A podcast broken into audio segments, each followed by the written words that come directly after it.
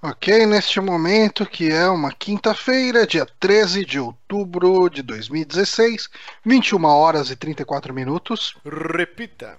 21 horas e 34 minutos.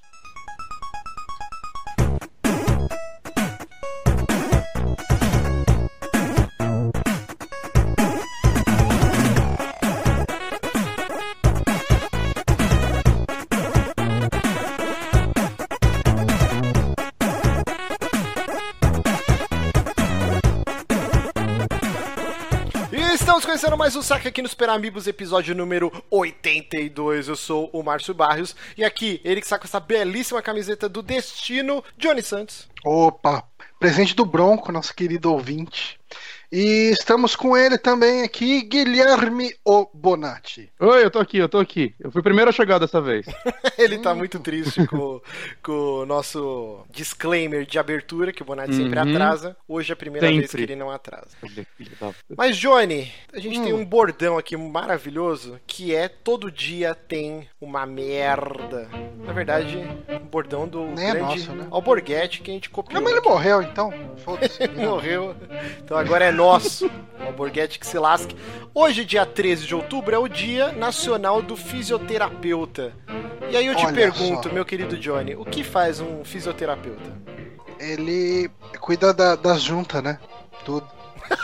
Quando a pessoa tá com as juntas ruins, vai nos fisioterapeutas que ele, ele faz as fisioterapias para as juntas ficar boas. A minha irmã, ela fez facu, ela fez um ano de faculdade de fisioterapia e aí tinha lá no campus da faculdade, você ia lá no necrotério e aí tinha os cadáveres dos indigentes cerrado pra você saber os ligamentos da perna, dos músculos, as friba. Meu, eu nunca teria coragem de fazer uma faculdade dessa porra. É, mexer muito cadáver não deve ser uma coisa muito agradável. Grotesco. Mas grotesco. cadáver de animal é de boa, né? Tipo, De boa? Cozinha. Que nojo. Como assim, Não, cara? mais ódio- você, não, você não cozinha bife, essas coisas? Não, mas não é um animal lá. A gente tem todo esse lance de quando a picanha chega na sua mão, não parece que é um animal, entendeu? Parece que é algo. É, Exato, parece que é uma exato. picanha, isso parece é que é um presente dos Parece que deuses para minha barriguinha. Ela foi plantada, né? Ninguém morreu pra isso. A árvore de picanha. Mas assim, Não, Não, eu, eu, eu acho que seria bem mais difícil pra mim cuidar de animal morto do que de pessoa, cara. Eu tenho, eu tenho muita dó de bichinho. sim, sim. Uhum. Eu acho que os dois são Mas terríveis. assim, são eu não terríveis. sei, mas é. Ah, sim, sim, mas Assim, bichinho... quando você vê, quando você vê um, um animal morto na rua, olha só que papo gostoso. Mas quando você vê ali um cachorro atropelado, alguma coisa, você fala, puta, que merda, né? Eu Então. fico o dia inteiro zoado. E, mas eu quando vejo, tipo, uma pessoa morta na rua, eu- é, é um negócio, eu não sei. Rola meio que aquele lance de caralho, mano. Tipo, sei lá, acho que tem um pouco mais um lance de sobrenatural, né? Entre aspas, aí, quando, quando a gente pensa em pessoa. Porque a gente pensa em zumbi, a gente pensa em monstro, a gente pensa em coisas do tipo, em fantasma, em espírito. E, em bicho é só que, puta, que chato, né? Morreu, foi atropelado, que zoado. É bizarro. Mas eu tenho uma história muito engraçada pra tirar esse clima, esse clima, esse clima fúnebre. Que tem um amigo, um Hum. amigo não, né? Um conhecido, que o apelido dele depois desse evento ficou como Pei, de peido. Ele tá tava fazendo fisioterapia, ele tinha sofrido acho que um acidente de moto, alguma coisa assim. E aí, cara, a fisioterapeuta era, era bonitona, ele foi lá, tal, no consultório. E aí ele tinha que ficar sentado, e ela pegava a perna dele, sentada num banquinho, assim, aí, e ficava fazendo movimento com a perna, né? Tipo, subindo até o máximo que ele podia pro joelho encostar no peito, e aí voltava. Ele Ah, soltou, mas isso daí é uma sacanagem mesmo, né, cara? ele soltou um mega peido na cara da fisioterapeuta, cara. Ela, é. E aí ele... Elas não estão, tipo, já meio preparadas? Porque esse acho movimento sim, né? mexe tudo lá, né, cara? É, é o movimento pra isso. Você tá com gases, né? Você não consegue soltar, você fica lá na cama e alguém te empurrando até sair. Exato. Tanto que quando ele soltou esse mega peido, ele ficou todo encabulado. Aí a médica na hora já falou: Não, não, calma, isso daí é normal. Pode ficar tranquilo, isso acontece sempre. Pode ficar tranquilo, sem grilo. Aí ele pegou e saiu, e aí ele contou pros meus pais, né? Tipo, meus pais têm, têm uma cantina, uma clínica e tal. E aí ele contou: Porra, minha mãe espalhou pra todo mundo, cara. E aí. Você vê que Então, algumas é normal. família, né? É normal acontecer e é normal zoarem depois. O cara tem que entender. E aí o apelido A do cara... linha dos médicos lá, cara. Puta que... Deve ter um apelido pra cada peido, velho. Deve ter acontecido isso faz uns 10 anos quase, e até hoje o apelido do cara é Pei. Mas é isso, então, feliz Dia Nacional dos Fisioterapeutas. Um abraço para vocês. Tão nobre profissão que faz os outros peidarem na sua cara. Sempre lembrando, você que está acompanhando esse programa maravilhoso em versão áudio, podcast, você pode, todas as quintas, às 9h30, no nosso canal do YouTube, youtube.com.br superamigos, acompanhar ao vivo esse programa maravilhoso, ver as nossas caras, ver os vídeos dos jogos, dos filmes, de tudo que a gente está falando e a interação no chat, que é essa maravilha aqui, muito bacana. Todo o programa, estamos Acompanhar- aumentando a galerinha. Acompanhar aqui. sempre que cai, né? Sempre que derruba o vídeo. Não, a faz tempo que não cai, faz tempo. Hoje eu acho que vai cair, hein? Ih, você e essa boca aí. Vira pra, vira essa Não, boca pra lá. esse- tem trailer de Power Rangers mais pra frente aí. Esse. Vocês sabem que a Seiba é meio chata. Né?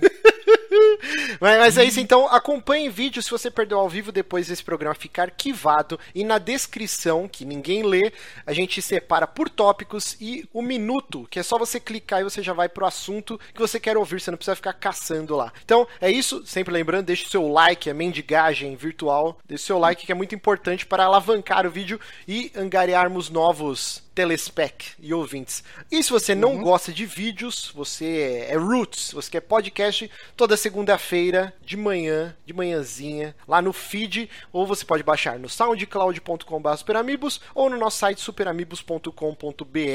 Johnny, a gente tem uma coisa muito bacana, que é a Amibox. Explique para o Amibox. novo ouvinte que não sabe o que é Amibox. Então, a gente tem uma caixa onde nós colocamos nossos maiores tesouros, nossos itens mais valiosos, aquilo que vale a nossa alma. Então, todo mês a gente separa um pouco da nossa personalidade e coloca nessa caixa e envia para um ouvinte. Exatamente. E o que da nossa personalidade vai ter esse mês? Esse Márcio mês, é, esse mês, pra começar, né, o presente dessa semana é uma caneca muito bonita do Doctor Who que tem aqui todos os doutores. Tá dando um reflexo Hum. aqui, mas ó, tem aqui. Então essa canequinha marota estará na Amibox semana que vem, mais um brinde para nossos queridos apoiadores que podem ajudar o site com qualquer canti... Nossa, com qualquer cantia, eu falei. Com qualquer Quantia. Caralho, eu não consigo falar com qual. Eu tô, Quantia? eu tô tipo Bonatti que não valor, consegue fala valor. falar galera. Bonatti fala galara. Garela. E eu tô travando aqui. Com qual. É Garela, porra. Peraí, vamos lá. Com qual. Caralho! Qualquer. Com, qualquer. Eu não consigo! Jé- Jéssica salvando o dia. Meu Deus, Bota travou Jéssica meu pra cérebro. apresentar isso, cara. Pelo amor de Deus. Caralho, Bem travou. Com qualquer quantia, isso. Cara, é muito difícil. Então, apoia-se. Não, pera aí, é difícil essa porra também. Apoia.se barra superamigos. Então, no apoia-se superamigos, barra superamigos, você pode nos ajudar a manter as luzes acesas. Olha que coisa linda. Hum. Bom, vamos para o nosso primeiro bloquinho, que é onde a gente faz indicações, faz os nossos reviews sobre o que a gente jogou, leu, assistiu e coisa e tal, etc. Deixa eu botar o vídeo aqui.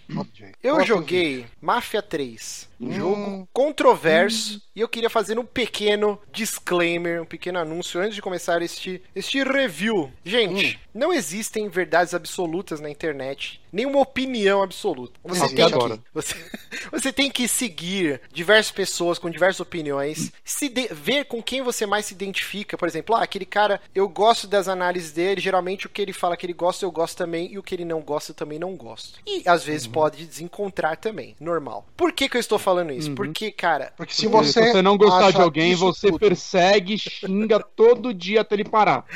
Não? Se você Porque- acha tudo isso do Mark Zero, você tá obviamente errado, então tá na hora de desistir.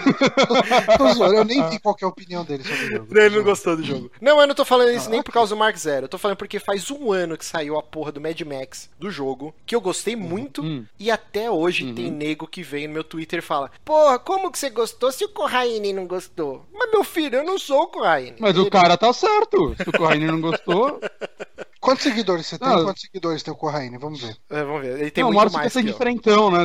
Não, ah, vai, vai apresentando o programa, eu vou comparar o Beleza, vai, vai, vai juntando aí os dados. Mas eu tô a falando gente vai falar ó, de Metal Gear agora? O não, Márcio não, não, tá com mais ou menos 1.900 seguidores. É. Corraine tem quase 14 mil. Então a opinião dele vale muito mais. Vale muito mais. Não, mas assim, antes que alguém, os motoboy de treta, tu fala assim, o Corraine não curtiu e eu adorei. Isso não quer dizer que nenhum dos dois está certo ou errado. Então, por tá favor. Tá a gente acabou de falar isso. Não me encham a porra do saco. Era por isso que eu, que eu fiz esse disclaimer aqui. Por quê? O Mafia 3 está bem dividido a opinião. Ele está no Metacritic com 70, 70%, um hum. pouquinho. Tinha caído e subiu, foi para 77, mas whatever. Eu gostei muito do jogo, mas eu vou bater muito nele porque ele tem muitos defeitos. Bonatti também está jogando. Uhum. Amando antes... ele e odiando ao mesmo tempo.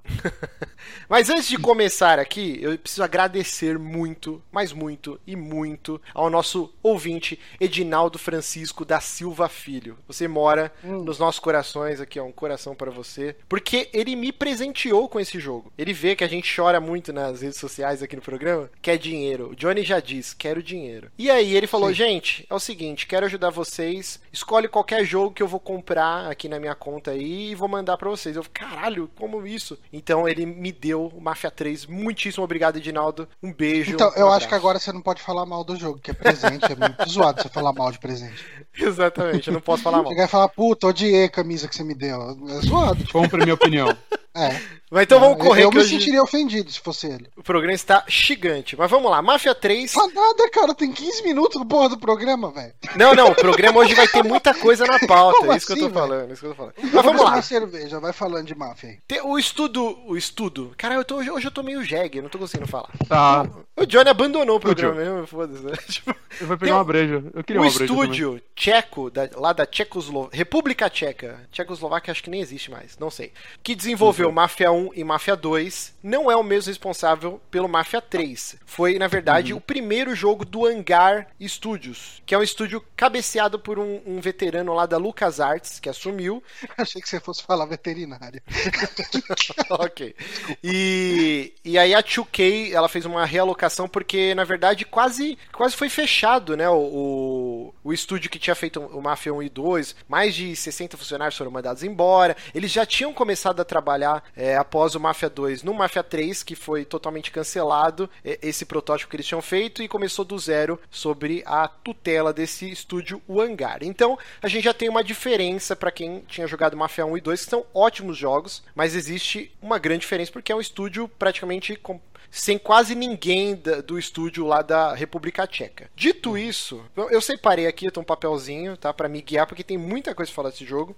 Vamos falar dos gráficos. Graficamente o jogo está lindo, mas uhum. ele tem algumas decisões de design que podem desagradar as pessoas. Eu fiquei um pouco irritado com algumas escolhas, mas aí depois de trocento, eu já devo estar com umas 15, sei lá, 16 horas desse jogo, eu já acostumei. Mas ele assim, o tempo inteiro ele tem, parece que ele tá naquele filtro sépia do Instagram. Não sei se eles fizeram isso proposital para dar um, um, um, lance, um ar tipo de velharia, né? O jogo se passa em 1968. Só que, cara, isso incomoda um pouquinho. Mas aí depois de um tempo você acaba ignorando. Eu sinto assim. isso mais nas animações. No, no jogo em si eu não, não, sinto tanto. Eu sinto só os bug gráficos pra caralho que ele tem. É, eu, eu, sinto no jogo. Nas animações eu acho que tá perfeito. Outra coisa que ele tem que irrita bastante. Isso irrita pra caralho. O excesso de brilho, cara. É um brilho descomunal. Às vezes tá dirigindo. Eu acho mal bonito. É bonito, mas, cara, dói a vista, cara. E aí junta que o draw distance desse jogo é tosco, é horrível. Você não consegue enxergar nada nada que tá no horizonte. Às vezes, quando você tá andando de barco e, e tá de dia, assim, que o sol tá refletindo na água, meu, você não enxerga nada. E aí, de repente, você pá, mete o carro, o, a lancha num banco de areia, ou na, tipo, no matinho, numa árvore, porque você não enxerga, cara. O draw distance desse jogo é muito Sim. ruim, cara. É muito ruim. É, que mais aqui que eu, que eu separei? De gráfico é, é, isso, assim. Eu, eu achei que incomodou pra caralho o brilho e esse filtro meio sépia. Eu acho que não precisava assim, não é algo que, que estraga o jogo. Eu diria que é na linha do Deus Ex, o Human Revolution, que to, o jogo inteiro é dourado. Inclusive, depois saiu até um hum. mod para você tirar isso do jogo, né? Então, lembra muito isso. O jogo inteiro ele tem. É, é uma decisão artística. E aí tem gente que. O Bonatti não, não, não ligou para isso. Eu, eu, não, eu não me incomodei, assim. Isso daí eu até gostei.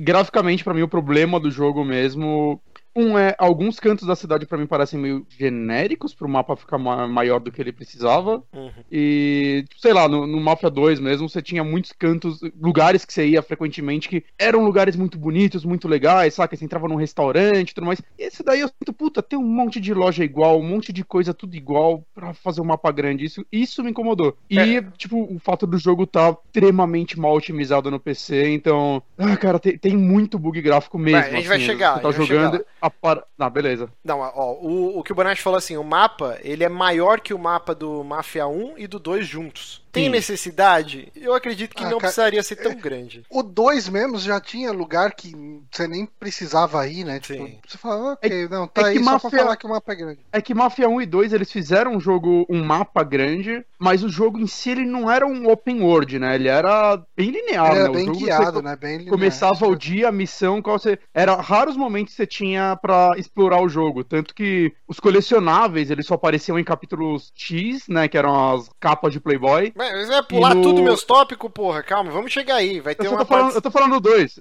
Eu só tô explicando. E, e a, a outro colecionável que tinha no 2, que eram as placas, cara, você tinha que achar capítulo específico que deixava você ficar solto no mapa, né? Pra você hum. pegar eles. Você não podia. Não era a qualquer momento que você podia caçar essas coisas. Porque o, o jogo era muito. Ele era linear. E o 3, ele já é um mundo aberto mesmo, assim, né? Ele é um, então, um GTA escrito pela galera de máfia. Isso eu vi muita gente batendo no jogo por causa disso e eu discordo totalmente. Parece que as pessoas que estão reclamando não jogaram Mafia 1 e 2.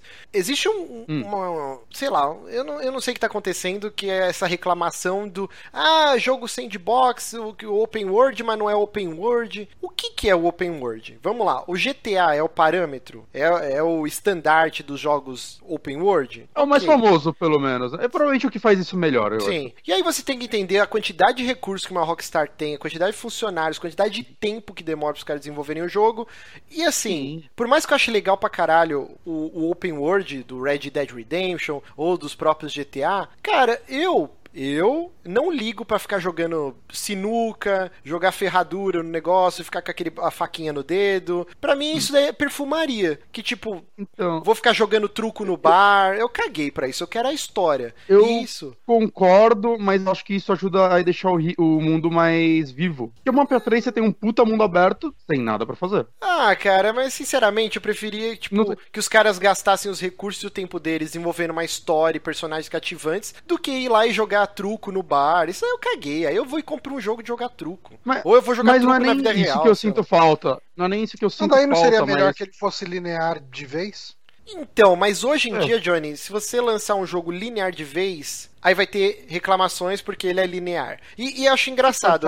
Uncharted 4 teve? É que o Uncharted 4 ele oscila, né, é. entre áreas abertas, que também não, não tem ninguém... nada para você fazer. Tipo, então, tem. Mas ninguém ficou. É, então, mas aí é isso que eu tô falando. Se de repente ele fosse mais focado. É porque assim, pelo que eu tô entendendo, uh, ele tem um pouco do legado do, do, do, mundo aberto, mas não precisava ter. É que assim, precisa pro ciclo de gameplay que ele tem. Que a gente vai já falar se é uhum. repetitivo ou não. E isso não funcionaria numa narrativa mais linear uhum. e ambientes. É, fechados não é a palavra certa, mas contidos, como é um Last of Us. Last uhum. of Us não é um sandbox. Ele tem aquela área não. gigante, você explorou, o próximo capítulo é outro lugar, taca ali pau, entendeu? O Mafia não conseguiria ser feito nesse esquema do The Last of Us justamente por causa desse ciclo de gameplay. Mas a gente vai chegar uhum. lá. Então assim, eu só queria falar, eu adoro Mafia 1 e 2 e eu caguei se o mundo uhum. aberto deles é vivo, se então... tem coisa pra você fazer, porque eu não ligo para isso, eu gosto da história que tá sendo apresentada, esse personagem Você não liga para se meter numa ambientação do jogo mesmo, você só quer ver a história. Não, eu quero, por exemplo, o Witcher, eu acho super é... legal, mas eu nunca parei para jogar Gwent num boteco no Witcher. Isso não é o que me cativa. Por você tirava o Gwent. O que eu tô...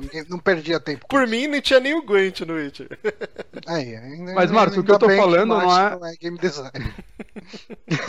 mas o que eu tô falando não é nem, tipo, você ficar jogando bilhar, sei lá, minigames. Hum. Mas eu tô falando coisas que tinham nos outros Mafias que eu me sentia um pouco mais vivendo aquela época. Que esse jogo ele tenta vender a imersão de você viver agora nos anos 60, né? Os outros 40 e acho que 20 o primeiro, né? Que, sei lá, desde o ato de, sei lá, você poder entrar num restaurante e escolher a comida, ir numa loja de roupa e comprar roupas da época. É claro que isso é legal, é... Bonatti, mas você entende que aí o jogo vai ficar num ciclo infinito de desenvolvimento? Tipo, não é todo mundo que é Rockstar para fazer isso.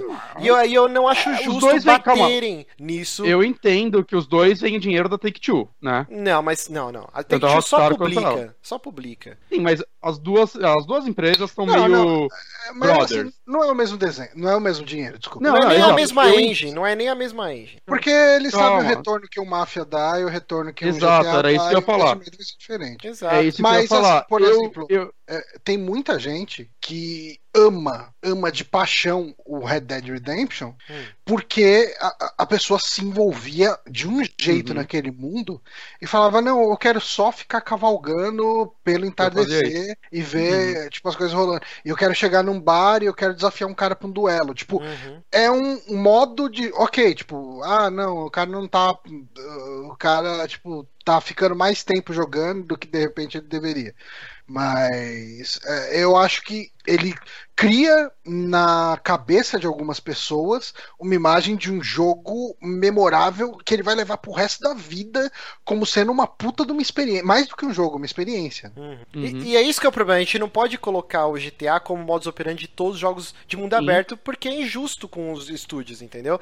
Do caralho, Red Dead, você cavalgar e olhar o pôr do sol, jogar baralho, jogar ferradura, botar faquinha no dedo. Do caralho que seja um mundo aberto super vivo. Mas a gente não pode querer que todos Mas... os jogos sandbox sejam assim. Sim. Porque a notícia Mas eu não tô comparando dar... com GTA. Não, calma, calma, calma. Eu tô a comparando notícia... com Mafia 1 e 2. Calma. A notícia que a gente vai dar da Amy Hennig até mais pra frente é justamente uhum. isso, entendeu? Cada vez está se demorando mais para fazer um jogo, é mais caro, exige mais sacrifícios desenvolvedores. Se a gente querer que todos os jogos tenham essa perfeição do mundo aberto de GTA, não vai sair nenhum jogo, cara. Ou todos vão frustrar ah. a galera. Mas fala aí, Bora. Isso que eu ia falar. Eu entendo que ao optarem por um mundo aberto, eles tiveram que limar coisas. Sim, Essa é a verdade. Eles tiveram que tirar coisa do outro jogo. O que eu me questiono é se isso foi uma boa ideia. Em muitos momentos, assim, é. Se talvez eles fizessem um mapa menor, talvez, para trazer essa imersão. Tanto que, assim, é. Algumas dessas coisas aparentemente vão aparecer por patch futuro, né? Eles já falaram que vai ter custom de carros de novo, Sim. vai ter. É, o personagem, você vai poder vai modificar roupinha. cabelo, barba, roupa, né? O que não dá para fazer ainda. E modificar Exato. carros também. Mas, mas isso é mais pra gente. Vamos, vamos, vamos correr aqui, ó. Então vamos lá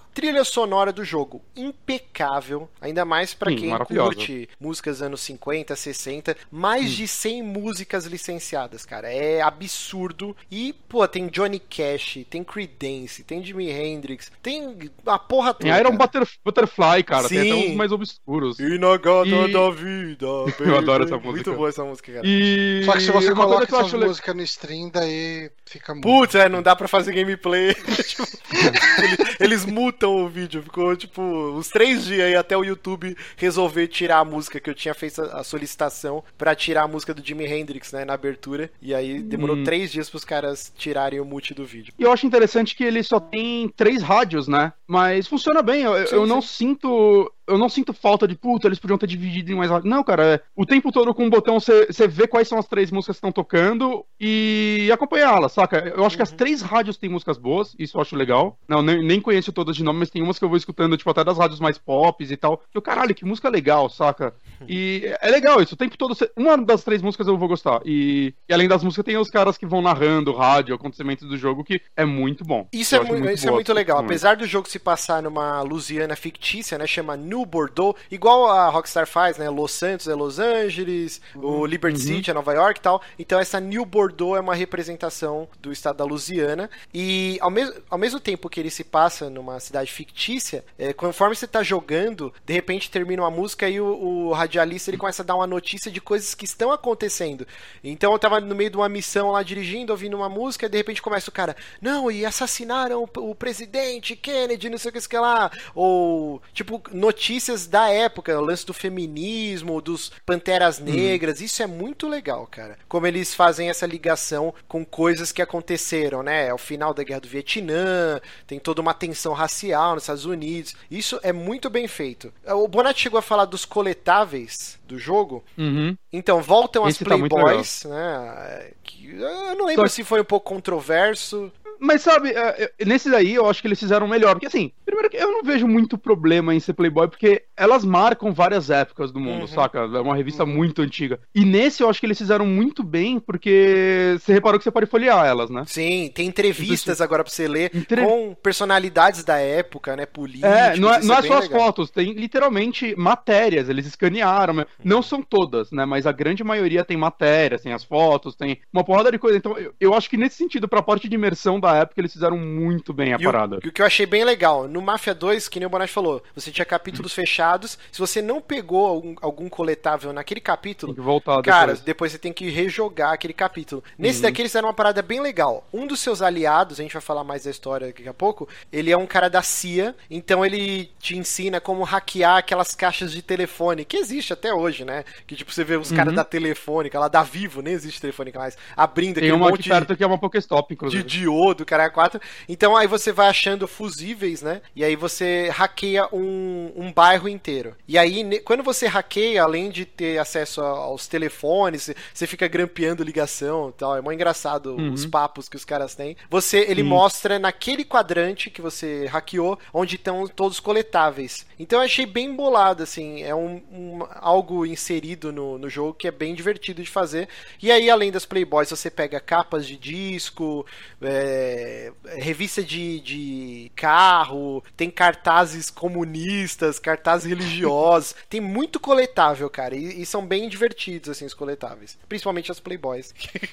que são o que eu tô caçando tudo agora. Mas vamos, vamos falar um pouquinho, então, do da história do jogo, né? Sem dar spoilers. É, é uma, é uma trama de vingança. O Lincoln Clay, que é o seu personagem, inclusive, caralho, acho que é o melhor protagonista negro de um jogo. Porque agora eu, tento lembrar, assim, quais grandes protagonistas a gente teve é, negros. Tinha do Prototype 2, que era um jogo bem meia-bomba. O CJ, do GTA CJ, do, do, do San Andreas. Franklin, no GTA V.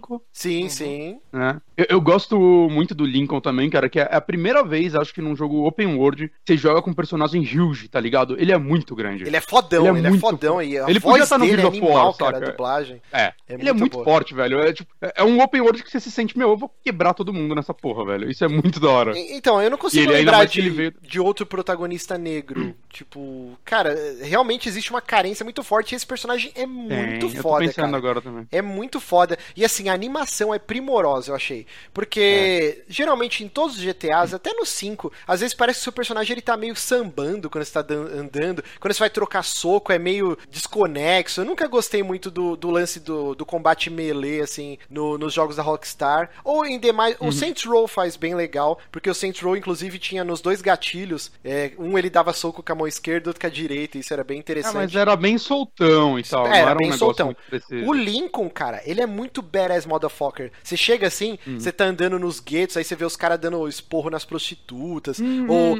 Cara, você chega... aqui, Marcos, o, o, Guilherme Daniel comentou: tem o, o Lee do Walking Dead, né? O Lee do Walking, Walking Dead, Dead é pô, bom, bem, verdade, muito bem lembrado, cara. Tem o 50 Cent. é melhor que ele, eu não sei dizer.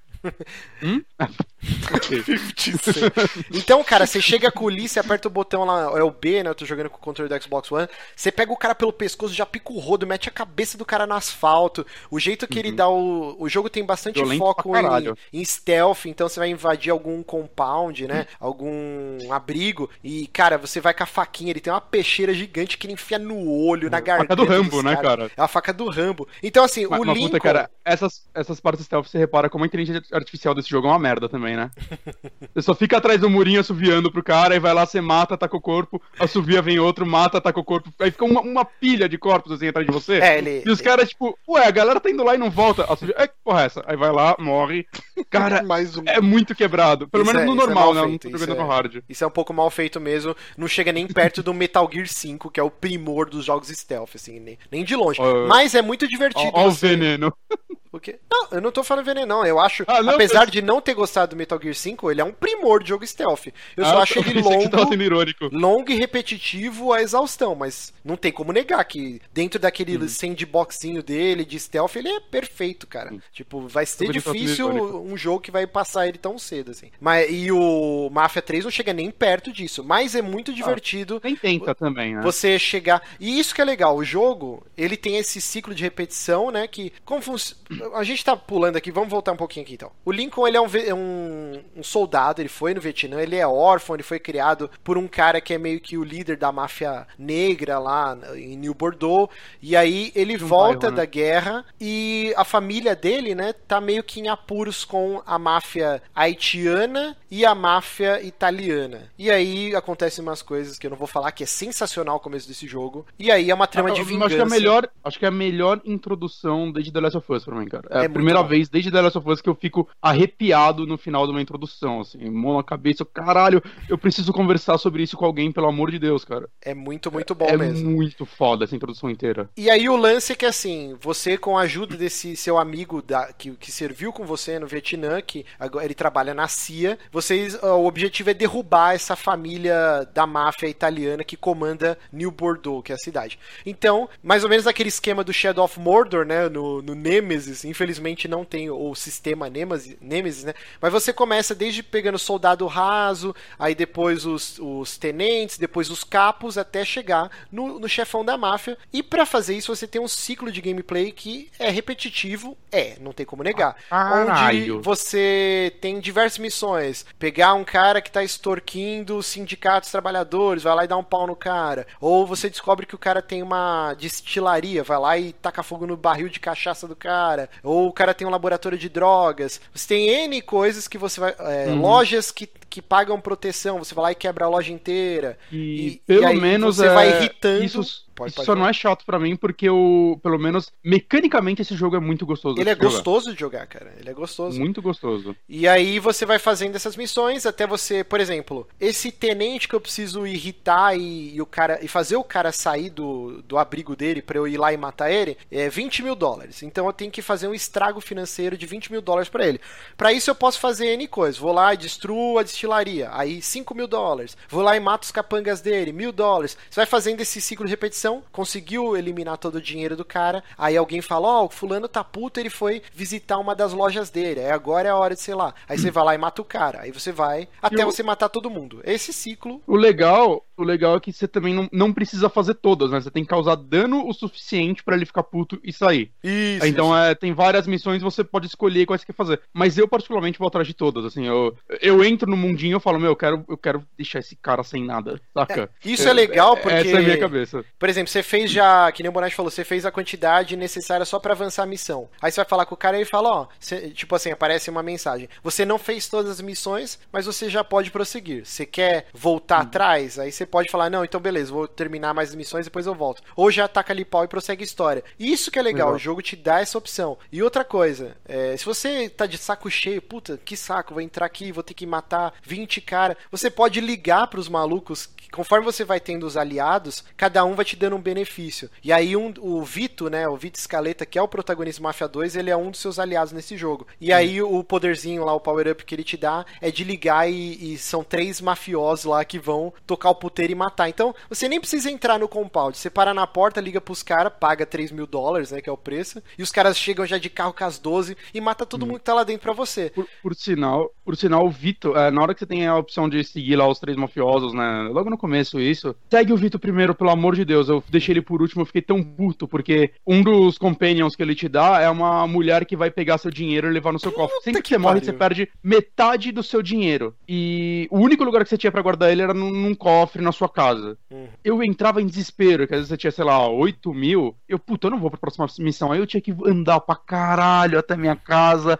Aí tem o lance que você para o carro na porta da casa, entra lá, guarda o dinheiro, sai o carro, nunca tá lá. Não, ele vai sempre pra, ga rouba... pra garagem. Ele vai pra garagem. Ah, Isso daí cara, não é problema aí... nenhum. Eu vi o pessoal reclamando, meu, é só você ir na garagem da garagem. Sempre vai pra garagem. Eu fiz o teste Mas eu saí pela garagem e ele tá vazio. Só se arrumaram. Não. Quando eu tava jogando, eu não tava indo pra Então, o nenhuma, jogo ela já teve diversos patches, corrigiu muita coisa já. Acho Mas, que só assim, teve um patch pra PC, Acho pelo que menos. saíram dois, acho, viu? Que pra mim já tá rodando liso, eu não tive mais nenhum problema com o jogo. É Mas vários, frame rate pra mim Um é é bem cagado, mas. é um ou dois pads aí que saíram. Mas assim, isso que o Bonatti falou é bem legal. O jogo ele te faz te dar valor ao dinheiro. Algo que pra mim nos GTAs nunca aconteceu. Tipo, eu cagar, ah, vou matar todo mundo, roubar dinheiro. Esse aqui não. Se você morre, cara, você perde mais de 50% da Mas- sua grana. E aí mas eu você. já tô com mais de 100 mil e eu não sei o que fazer com esse dinheiro também. Porra, tem coisa pra caralho Compraram. pra fazer. O quê? Então, peraí, calma, calma. Vamos lá. O que Você que mais acontece? avançado que eu, então. Você tem que ir na sua casa, vai ao cofre, você guarda seu dinheiro e esse dinheiro você pode ir usando sem ter o risco de quando você morrer você perder tudo, tipo um Dark Souls da vida. Aí você vai fazendo as missões do Vito, e secundárias ou principal, você habilita essa mulherzinha que vem de carro quando você liga e pega o seu dinheiro. Mais pra frente, conforme você vai você vai ganhando distritos e você vai sorteando entre os seus aliados. Isso vai gerando inveja, o cara pode ficar puto e tentar te trair, você vai ganhando a confiança, você vai Você ganhando tá a dividindo direitinho? Tô, tô, tô. Tipo, eu tô olhando, tipo, aquele cara tá já no canto esquerdo, eu vou dar toda essa área pra ele. Eu já tô olhando pro mapa e já pensando pra quem eu vou dar cada área, assim, pra, pra ficar bonitinho o meu mapa nas É, cores, porque até. cada vez que você dá um distrito pra um, ele vai te dar, por exemplo, uma arma com silenciador, Uhum. ou esse vai, tipo, deixar você usar mais injeção de adrenalina, que é o que recupera a vida. Então você tem que. E o do Vito também, quando evolui, ela vai buscar a grana pra você do, do- dos negócios, né? Isso, isso que eu ia falar. louco pra habilitar isso. Cara, você fica louco, porque assim, cada ponta do mapa tem lá, aparece o mapinha, ó. Nesse lugar tem 2 mil dólares pra você buscar, nesse tem 700, nesse tem tal. É um saco você ficar fazendo a coleta. E aí é interessante Sim, você fazer as desencanei. side missions, que aí essa mulherzinha que leva o dinheiro, ela faz a coleta pra você. Então, isso é muito foda, cara. Você dá valor a, a side missions porque os power-ups são, são muito bons. Só que na- naquela época a economia será já era desse jeito, porque eu lembro que no Mafia 2 a economia era muito bizarra, né? Que você basicamente ganhava centavos pelos seus negócios. E tipo, você tinha 100 dólares e você tava meio rico no jogo, saca? Eu gostava dessa economia meio quebrada. Você ia tomar uma cerveja e você pagava 10 centavos. Ah, Né? eu- E, e nesse já parece a mesma economia de um GTA da vida atual, assim. Você ganha na casa dos mil cada coisa já. Não, é, é porque eu, daquilo. não, eu não senti isso não, Bonatti. Uma coisa que eu, que eu achei bem legal também, você sente quando você domina algum lugar, por exemplo, uma das primeiras missões do jogo, tem tipo uma casa de shows, que aí a, a, a máfia italiana deu pra uns caras sulistas lá e os caras dominam, e os caras escravizam as prostitutas negras, assim, tipo em quarto trancafiado, tipo, é terrível, assim. E aí a sua missão é ir lá e Uhum. matar todos os caras e, e salvar essas minas. Quando você termina essa missão, aí você pega o telefone e liga lá, ô, eh, matei todo mundo aqui, pode vir. Tipo, você vê com o passar do tempo o lugar mudando completamente. Então, era Ele um vira um bar de prostíbulo, jazz, né? ele vira um bar de jazz, aí a galera Muito jantando, fumando, fica uma banda Nesses tocando detalhes no palco. esse jogo acerta tanto, cara. Isso ele acerta muito. Eu acho E aí se- muito foda. Só que, só que eu queria ter motivo pra voltar pra esse bar depois, saca? Esse Ah, eu- mas aí, esse eu- whatever. eu queria, eu queria. E, e, assim, é, Esse é é muito problema. legal você ver, caralho, eu fiz a diferença aqui, né? Antes tava um bar muito destruído, terrível, as minas Uhum. trancafiadas, e agora é um bar de jazz, a galera namorando, tipo, no mezanino, tipo, fumando, jantando. É muito legal. E isso acontece com todos e a galera os te lugares agradece domina. quando você passa lá, né? Sim, sim. Puta, olha o que você fez por esse lugar, valeu. Isso é muito legal também. Mas assim, é, a gente já falou pra caralho do jogo. Vamos, vamos falar da parte ruim, então, né? O jogo ele saiu extremamente bugado no PC. Veio é, com 30 FPS cravados no, no PC É, e a própria desenvolvedora, acho que um dia antes de sair o jogo, ela falou: gente, a gente sabe, a gente já tá trabalhando num patch que vai habilitar os frames pra 60. E foi ou- rápido, ela foi aberta a isso e ela. No mesmo dia saiu. No final de semana. É, Não, foi no não, sábado, foi no sábado, né? O jogo saiu na Uhum. sexta, no sábado já tinha o patch. Mas mesmo assim, ele ainda tá com bastante glitch gráfico, de textura que não aparecia, Performance tá bem ruim ainda. performance tá terrível, mas... O reflexo desse jogo, você foi na frente do espelho, cara? No Já. Cara, o que é aquilo? É é PowerPoint o espelho. É Você ruim. fica travado, aí você se mexe, espera carregar, e às vezes a, a imagem carrega toda torta, assim, parece que deu true headlight só no espelho, sabe? Quando a imagem ficava toda estourada, quando tava Não, ele tem ainda muita coisa pra ser consertada. Inclusive a skybox desse jogo é a skybox mais horrível desde, uma melhorada sei lá, já, não Nintendo deu? 64. Não, tá horrível ainda. Até o Angry Joe, ele fez É. um vídeo zoando, ele pegou É. a skybox do Ocarina of Time e aí botou com a do Mafia e a do Ocarina of Time Tá era melhor, cara. pixels. É muito feia, não sei Principalmente por quê, cara. aquela lá de, de finzinho de tarde, né? Aquele sol meio amarelado. Uhum. Essa daí tá asquerosa. O Johnny que. Okay. O Johnny que joga Destiny sempre. Destiny acho que tem a skybox mais bonita dos jogos da atualidade. Se ele é, vier do Mafia, é ele vai cair para trás, cara. É horrível. E assim, pelo menos. É, é meio vai triste. Um JPEG é, nervoso. É meio puta, triste lá. ouvir tudo isso do Mafia. Porque mesmo as partes positivas, vocês têm falado. Uhum. Porque eu gostei muito do 2, assim. É um Sim. jogo que, inclusive, a Valéria, né, minha amiga, ela já gravou aqui com a gente. Ela chegou e falou: Ah, Johnny, eu tô com o Play 3 aqui, o seu tá quebrado, empresta uns jogos pra mim, né? Daí eu olhei meus jogos e falei: Ah, o Mafia 2, né? Cara, eu emprestei Mafia 2 pra ela, ela devorou o jogo tipo, em 3 dias, eu acho. 3 ou 4 dias, assim. Foi muito. Ele é um puta jogo foda, o 2, e que pouca gente fala dele.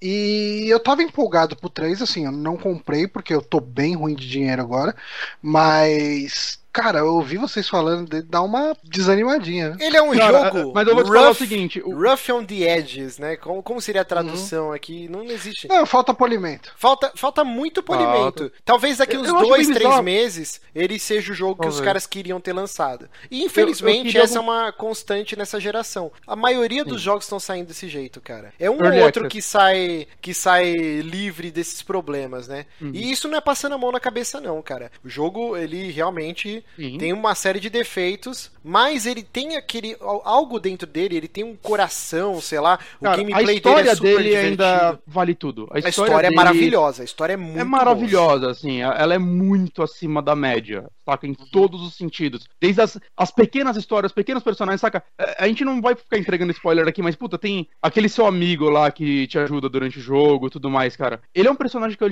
acho que ele é apresentado para você de uma forma tão foda, porque tipo eles nem dão no começo o background dele e você já sabe, puta, esse cara é muito seu amigo, só por causa de uma cena até muda, saca? Sem, sem diálogo. Ele é muito bem dirigido, é.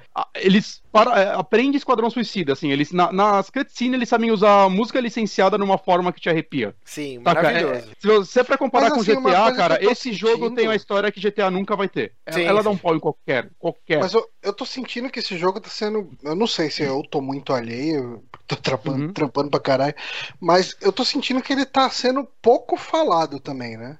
É porque agora é uma, é uma época é ingrata, porque é muito jogo pipocando e, e uhum, agora é a hora que as pérolas estão saindo, né? Final do ano. Cara, é muito jogo, tipo, toda semana tem um jogo, é difícil. Então a gente não vai é, pegar, é, por exemplo, isso. o, o No Man's Sky quando saiu, que só tinha ele, então toda semana era matéria no Man's Sky. Ou o Destiny quando saiu, pô, toda semana matéria de Destiny. É, agora tem muito mais jogos para dividir a atenção nos sites. E é por isso, talvez não estejam falando tanto de máfia. Então, é que eu sinto como ele tá tendo pouco comentário, pouco buzz.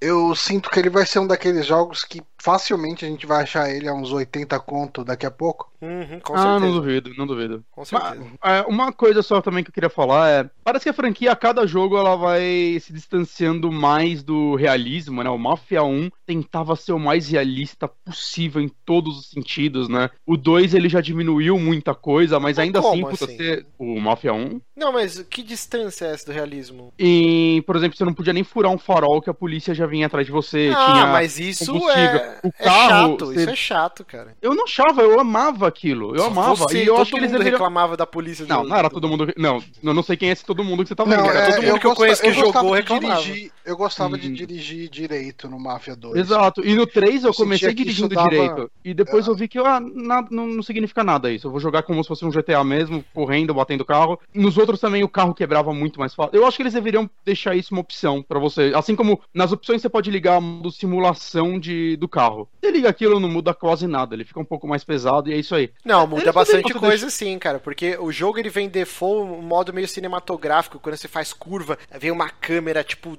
dando uma hum. por trás, assim, mega distância do carro, e você nunca erra, tipo, é, é, super fácil de dirigir. E aí eu mudei pro modo simulação, que ele fica bem parecido de um GTA da vida, assim. Mas. É, então, é. Eu gostaria que ele tivesse ainda as partes mais realistas dos outros. Você ter que arrumar seu carro, cuidar do seu carro. Eu gostava disso na, na parte do carro em específico, né? E em outras coisas, eu acho que o jogo tá ficando mais arcade em seu gameplay, comparado é, aos Eu acho que isso é mais um reflexo da indústria do que proposital mesmo. Tem coisas Pode que. Ser, Mafia mas... 1 é um jogo de 2002, tá então, assim, já muita água rolou, não dá pra para repetir é alguns, algumas coisas então, que eram é... feitas nessa época. Era uma parada que esses jogos se destacavam muito, né? Eles eram muito falados por causa disso. É. Então, sei lá, eu gostaria de, de ver a franquia não abrindo mão disso, mas infelizmente abriu.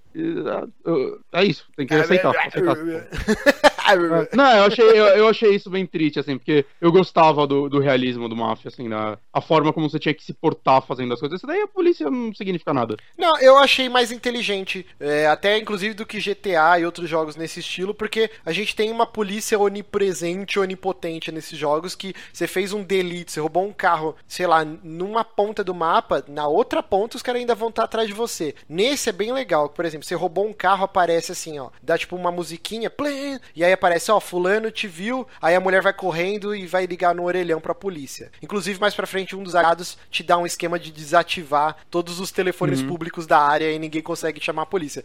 Mas e aí dá uma você... porrada na cara da mulher que é, ela Mas às vezes liga. você tá dentro do carro, você não quer descer e ir atrás do, do transeunte, cara é quatro. E aí, tipo assim, ele, ele, você ouve a ligação da polícia porque você tem, tipo, um ponto que o seu amigo da CIA te deu tal. E aí a mulher fala, olha, é, suspeito negro roubou um carro da cor tal, não sei o que, isso que lá na área tal. E aí você tem essa parte do mapa. Se você fugir dessa área ou ficar escondido, depois de um tempo os caras desencanam. Só se uhum. um policial te vê que aí ele estende a perseguição. E isso é super inteligente, perto do que os outros jogos fazem. Não, que a é. polícia, é. de repente, elas têm um GPS mirado em você. E todo mundo, do, todos os policiais do mapa não tinha esquema parecido? Não. Tinha um lance de área. Tem um lance de área também, mas esse é mais bem feito, eu achei. Isso eu achei bem... Hum. Esse jogo ele acerta em muitas coisas e ele erra em muitas outras. Hum. Mais é, lance de desempenho ou algum alguma coisa de gráfico, assim, de decisão de, uhum. de design. Mas eu tô gostando bastante do jogo, cara. Tanto que eu, eu encostei também. o Gears 4, que eu gostei bastante do que eu joguei, porque eu falei, não, eu preciso terminar esse Mafia 3 antes de começar outra coisa. Eu tô realmente vidrado, o jogo tem repetição, tem N defeitos, mas a história dele é tão cativante, os personagens são tão bem escritos, e o lance que a história é contada é meio um documentário Netflix, que é, toda vez que você termina alguma missão,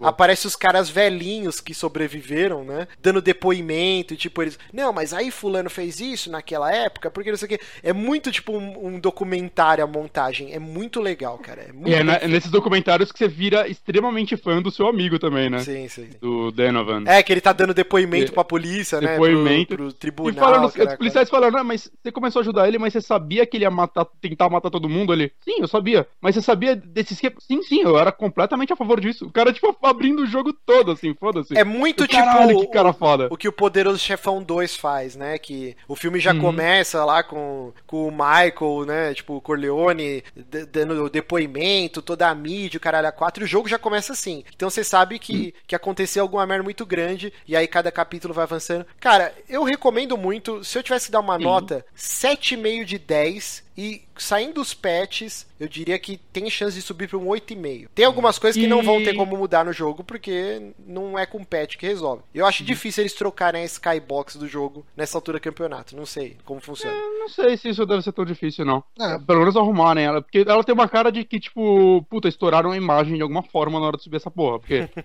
não é possível que o projeto. Melhor, in... é, não é possível que o projeto inicial eles estavam contando com aquela skybox, cara. Não é, é, possível. E uma coisa que eu gostei bastante é que eles já, antes do jogo sair, eles já mostraram coisas nos seus DLCs e tal, né? Uhum. E uma delas parece que vai envolver a época do Vietnã. Isso é, parece ser bem Caraca. interessante.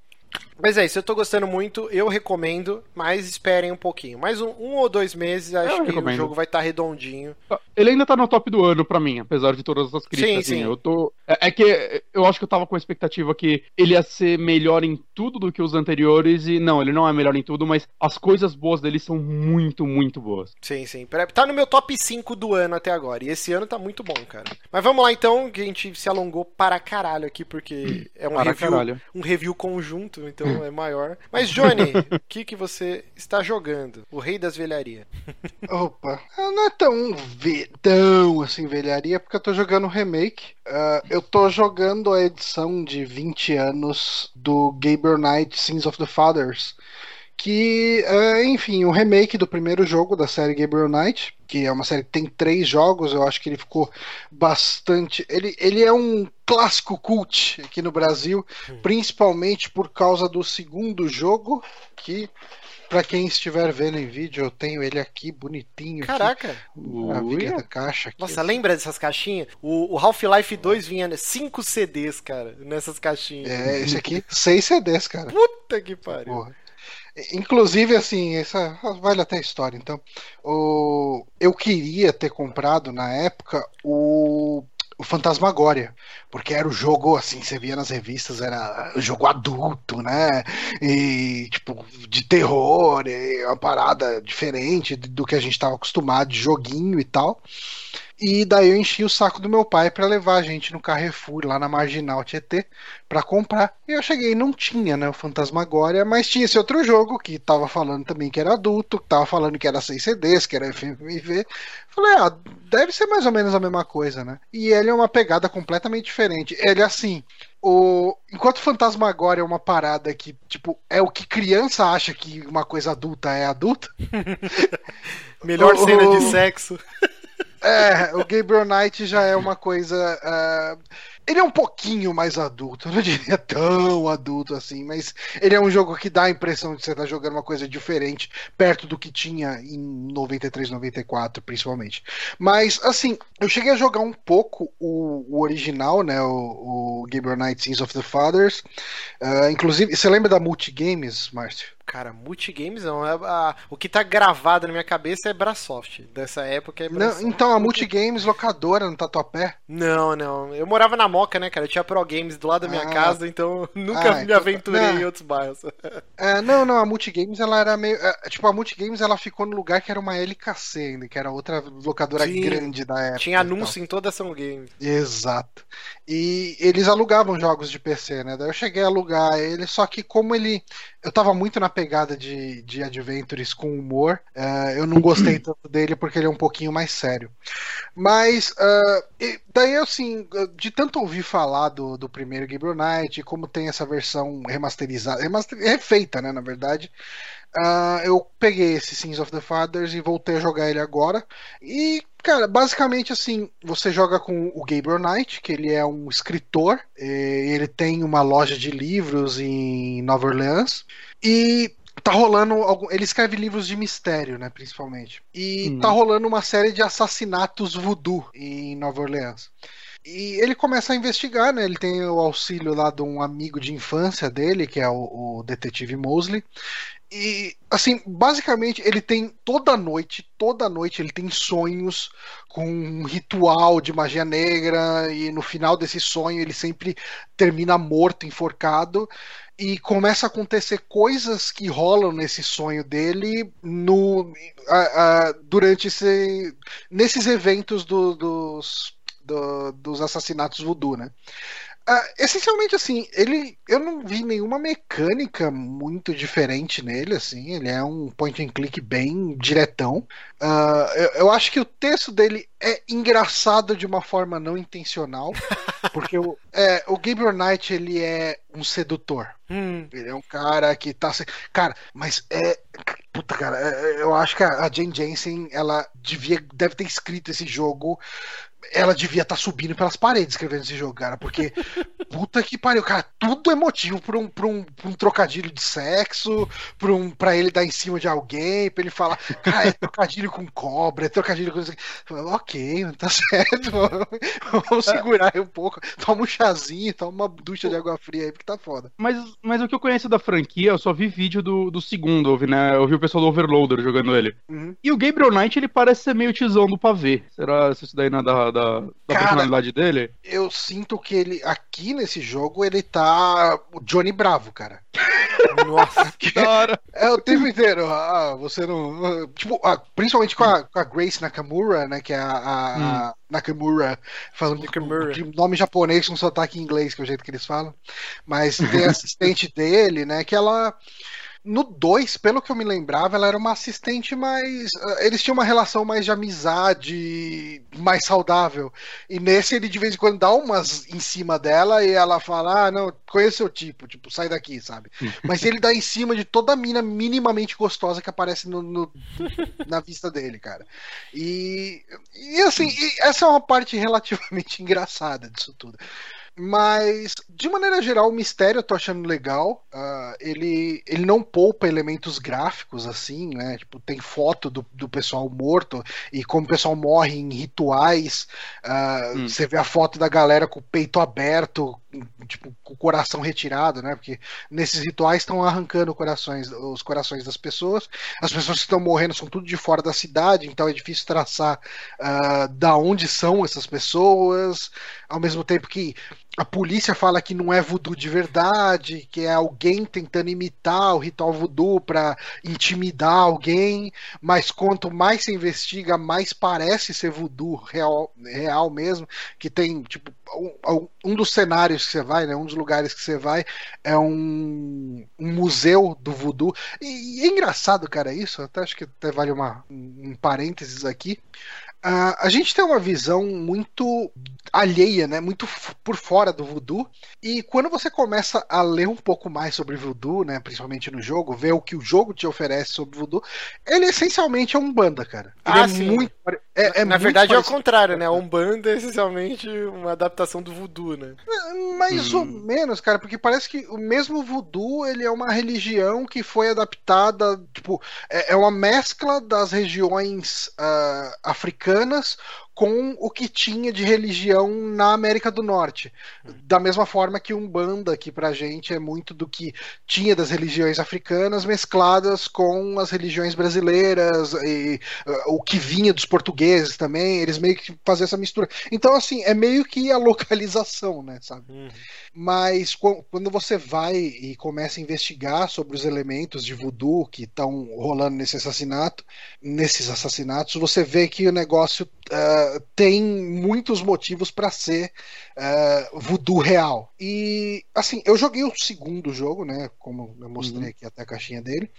E o segundo, ele, ele tinha esse lance de permear durante a história inteira se aquilo era. O, a temática do segundo era lobisomem. Uhum. E, uhum. e, ficava sempre aquele lance de é lobisomem mesmo, ou é alguém tentando fazer parecer que é lobisomem.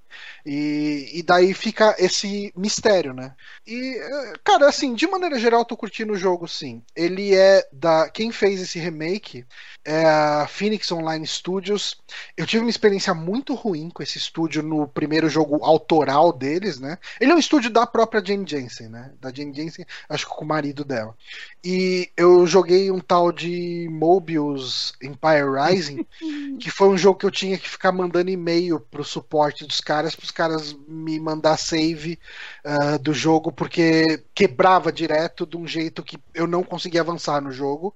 É, ele, dava, ele travava e dava, tipo, fechava o jogo inteiro. Aí eu entrava em contato com o suporte, os caras me mandavam um save para depois da parte e, e, eu seguia daí. Eu fiz isso. E um link do YouTube com a cena. É, Você perdeu. tipo isso, cara. Foi. Mas, assim, uh, os cenários eles são extremamente bonitos. Eu, uhum. eu achei muito, muito bonito. Só que os bonecos, cara, do, dos The personagens. Sims 1. The Sims 1, parece. Não, cara, eu diria que mais, cara. Ele parece aqueles bonecos de, de é, reconstituição de crime na Globo. a movimentação é muito tosca, cara. E, e, cara, tem umas horas. Assim, eu tenho muita vontade de fazer um vídeo daqueles de Adventure, de point and click que eu fiz do, do Dave the Tentacle e do Monkey okay. Island. Eu tenho vontade de fazer dele, então eu tô fazendo a captura de todo o jogo, né? Do começo uhum. até o fim. Cara, tem uns bugs. Você tá conversando com a pessoa, de repente ela senta do nada, daí ela levanta, daí ela atravessa a porta. E, cara, teve uma hora que eu cliquei. Se você clica duas vezes, ele vai direto pro lugar, assim, para você não ter que ficar vendo a animação, que é uma tristeza ver a animação do personagem andando. Tem uma hora que eu fiz isso. Tipo, a parte de cima do personagem foi andando e a parte de baixo, as pernas não se movimentaram e elas ficaram meio que num ragdoll, hum. tipo, como se fosse um fantasma, assim, com, com as pernas sendo castas. O cara, caralho, mano, que bizarro, que tosco. Caralho. Mas, mas assim, eu, eu tô relevando muita coisa esse estúdio, cara, porque pelo menos até agora não teve uma travada no jogo, né? Ele tem as tosquices, hum. Mas não tá travando. E, e cara, é, é, é, muito triste que eu fico com muita dó do artista 2D do jogo, cara, porque os cenários são tão bonitos, cara, são tão bem feitos, tão detalhados, são pinturas. É, sofre bonecos, do mal do, dos Resident Evil, né? Que é o cenário tipo era isso, lindo cara. e o personagem era um bloco quadrado era um horroroso. Bloco ah, mas dentro das limitações da época até que era um, um bloco bonito, saca? Não era bonito. Ah, não, Já era não feio era, quando limitações. Ah, feio era você quando lançou. e assim, o Gabriel Knight 1, né, a versão original dele, ele tinha dubladores famosos, né? Tinha o, o Tim Curry, Tim Curry. Eu ia perguntar o isso. Gabriel e o, o Mosley, né? Quem fazia era o Mark Hamill. E, ah, é? é e eu falei, não, tipo, vou tentar jogar o original, né? Porque eu, eu tava afim de jogar Gabriel Knight, né? Então, uhum. Aí eu falei, vou jogar o original por causa da dublagem. Cara, foda-se que é o Tim Curry. É muito ruim. Hum. Muito ruim. Cara, Você tipo, me mandou porque... uns áudios, cara, era assustador aquilo. É horroroso, cara. Porque assim, ele é um direção. cara de Nova Orleans. E o Tim Curry fica imitando. Sabe o Márcio lendo notícia em português? De Portugal, é de Portugal. De Portugal. É, é, é, o Tim Curry fazendo sotaque de Nova Orleans. Pô, jogo é 10 de 10, então. é extremamente tosco, cara. É muito zoado. Nesse, assim, a primeira vez que eu ouvi a voz, eu falei, nossa, que voz horrível, né? Mas eu tinha ouvido primeiro desse e depois eu fui atrás do original. Eu, daí depois eu ouvi de novo falei, ok, tá tosco, mas não tá tão ruim quanto o Tim Curry fazendo aquela voz bizarra. que estranho, né, cara? Tim Curry é um bom ator. Ele é, ele é, realmente. É, é triste isso. Né? Pra quem não é sabe, o Tim Curry né? é o It, né? O do A Coisa. O filme do palhaço. Ele é o Adams não, na família é? Adams 3 também. É It, o palhaço assassino. O livro chama A Coisa. Aqui é a coisa. Ah, é? É. Hum, eu não ah, lembro se tinha esse subtítulo do palhaço ah, com assassino. certeza tinha um subtítulo, cara. Mas não Brasil. tinha palhaço assassino. Eu não. acho que o livro chama A Coisa, eu tenho ele aqui em casa. Isso eu tenho certeza, coisa. chamar a coisa. Uhum. E o filme, quase certeza que era It, o Palhaço Assassino. É não, porque não é. Tem, aqui no Brasil já tem é a coisa que é aquele da geleia. É. Lembra? Exato, que é o Stuff. O Danone Assassino? Danone Assassino é foda. O, o nome em português do Brasil é It, uma obra-prima do medo. Nossa ah, verdade, senhora! Verdade. Puta que pariu. É. é. mas enfim, assim, eu tô gostando do jogo, eu tô curtindo. Eu, cara, eu voltei. Eu tinha tentado jogar ele antes, mas eu tava jogando um monte de coisa ao mesmo tempo, não me dediquei uhum. tanto. Mas uh, eu peguei, aproveitei o feriado ontem, comecei a jogar tipo umas 8 e meia da manhã, fiquei jogando até 11 e meia, meio-dia, assim. É, tô curtindo bastante. Tô, Muda muita coisa do original, né? Da, pelo que eu vi, eles mudaram os puzzles e tal. É, você chegou a reparar isso pelo pouco que você jogou do original? Ah, não, eu joguei muito pouco original. É difícil uhum. ter um efeito de comparação. Mas antes de escolher se eu ia jogar o original ou o, o remake, eu dei uma olhada nos, nas avaliações do Steam. Hum. E ele foi muito avaliado, principalmente por pessoas que já conheciam o original. E o pessoal falou que ele tá extremamente fiel ah, legal. original original. Ele, tá, ele respeita muito o jogo original com melhoras, sabe? Tipo, algumas coisas ficam. É, algumas melhoras de interface, sabe? Algumas coisinhas assim. É, ajuda... E assim, cara, a animação do original ela é muito devagar. Muito... Tem um. Cara, o começo, de... a primeira cena do jogo, uh, o Gabriel tá acordando, né? Ele vai, ele, tipo, o, o quarto dele fica no, na loja de livros dele, né? E daí ele sai do quarto, uh, a Grace está atendendo o telefone, né? Que ela é secretária dele, assistente, tudo. E daí é uma mina que ele comeu no dia, no dia anterior, uh, querendo falar com ele e tal. E daí ele faz assim, né? Não, não, tipo, não tô, né? Tipo, pra ela dar um perdido na, na mina. Cara, ele dando esse perdido, ele falando pra ela não atender, não, não passar, né? Não falar que ele tá lá. No original, cara, é uma câmera lenta absurda, tipo, em frame por frame game, cara. Eu falei, Dramático, não, não dá, não. cara. Não dá pra jogar isso, cara. Não dá. Envelheceu muito mal. Mas assim, cara, tipo, o, o, remake ele tá honesto. Ele tem bugzinho, principalmente nas partes 3Ds dele, mas eu acho que as dublagens, tirando a do Gabriel, são ok, são, são aceitáveis. O que é triste. Mas, assim, tirando assim, do protagonista. É, mas eu entendo, porque eles tentaram respeitar a dublagem zoada do Tim Curry. Hum. E é um cara tentando fazer aquela dublagem zoada. É melhor um pouco pouco, mas eu sinto que teve o efeito de respeitar a obra original e escagou um pouquinho. Você comprou no gostando, GOG? Não, mas tem no GOG. Eu comprei no Steam. E tá quanto? Mas tem no GOG. É, eu acho que tá 30 reais, 30 e pouco. É, por aí. Deixa eu ver aqui, tô, tô até com ele aberto. 37 reais. Mas é, é um jogo que, que vale? tá em promoção. Ah, cara, 37 reais tipo, não é nada hoje, né, cara? Mas Nossa. ele é um jogo que tá direto. Oh, me dá um jogo Um então, cara que agora há pouco falou assim: tô com problema de dinheiro.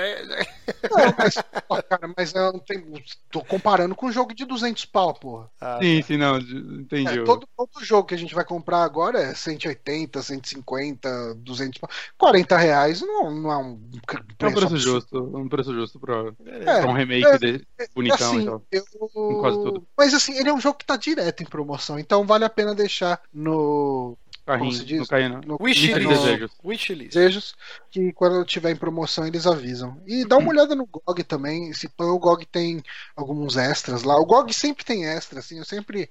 Uh, é que esse eu comprei antes de eu descobrir. É um jogo que eu já tinha há um tempo, né? Ele é um jogo de três anos atrás.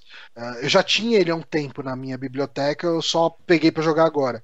Uh, mas Dá, vale a pena dar uma olhada como que ele tá no GOG, porque o GOG sempre tem coisa a mais, nem que seja a trilha sonora, que é legalzinha, assim, é bem feitinha a trilha sonora dele. Uh, às vezes tem papel de parede, às vezes tem documentário, sabe, tipo de making off do jogo. Uh, vale a pena dar uma olhada no GOG antes de comprar no Steam. Muito bom. Gabriel Knight, o pecado do papai.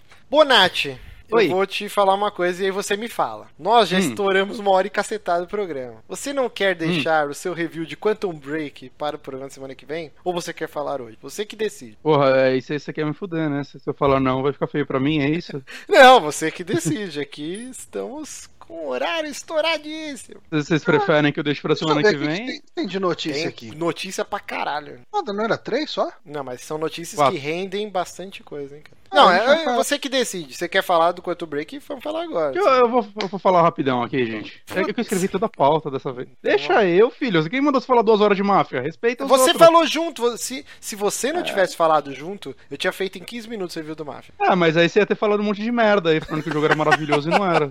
Eu, eu corrigi a parada. Uhum. Não vamos perder tempo, então. Vamos lá. Eu, eu terminei recentemente o Quantum Break. Né? Foi um presente do Nicolas Dias, ouvinte nosso. Muito obrigado mesmo. Ele the ele é o novo jogo da Remedy, que anteriormente fez o Max Payne, os, o Max Payne 1 e 2, né? O 3 já é da Rockstar, e os Alan Wake. Eu amo Max Payne 1 e 2, gosto do 3 também, e eu não gostei nem um pouco de Alan Wake, por causa do jogo em si. Eu quero dar outra chance pra ele. Uhum. E eu tava empolgado com o Quantum Break antes dele sair, ele era um daqueles jogos que eu, puta, vou ter que comprar o Xbox One, né? E porque eu gosto, por eu gostar muito de Max Payne, porque ele tá parecendo muito interessante, né? Quando nos primeiros vídeos e tudo mais, né? Eles voltaram a brincar com a parte de, de tempo, né? Que foi invenção deles, o Bullet Time, não foi? Sim, sim. É, Acho que foi pelo é o primeiro negócio, jogo até. Provavelmente algum jogo obscuro fez, mas eles são é. o grande é, chamariz, né, assim, pelo popularizou. Menos. Pelo menos daquela criaram, forma. Eles pelo menos popularizaram. Exato. E, bom, eles fizeram esse jogo que ele era bem ambicioso, né? Ele é, foi um jogo muito ambicioso, porque ele intercala um jogo e uma minissérie que se passa em, entre cada capítulo do jogo.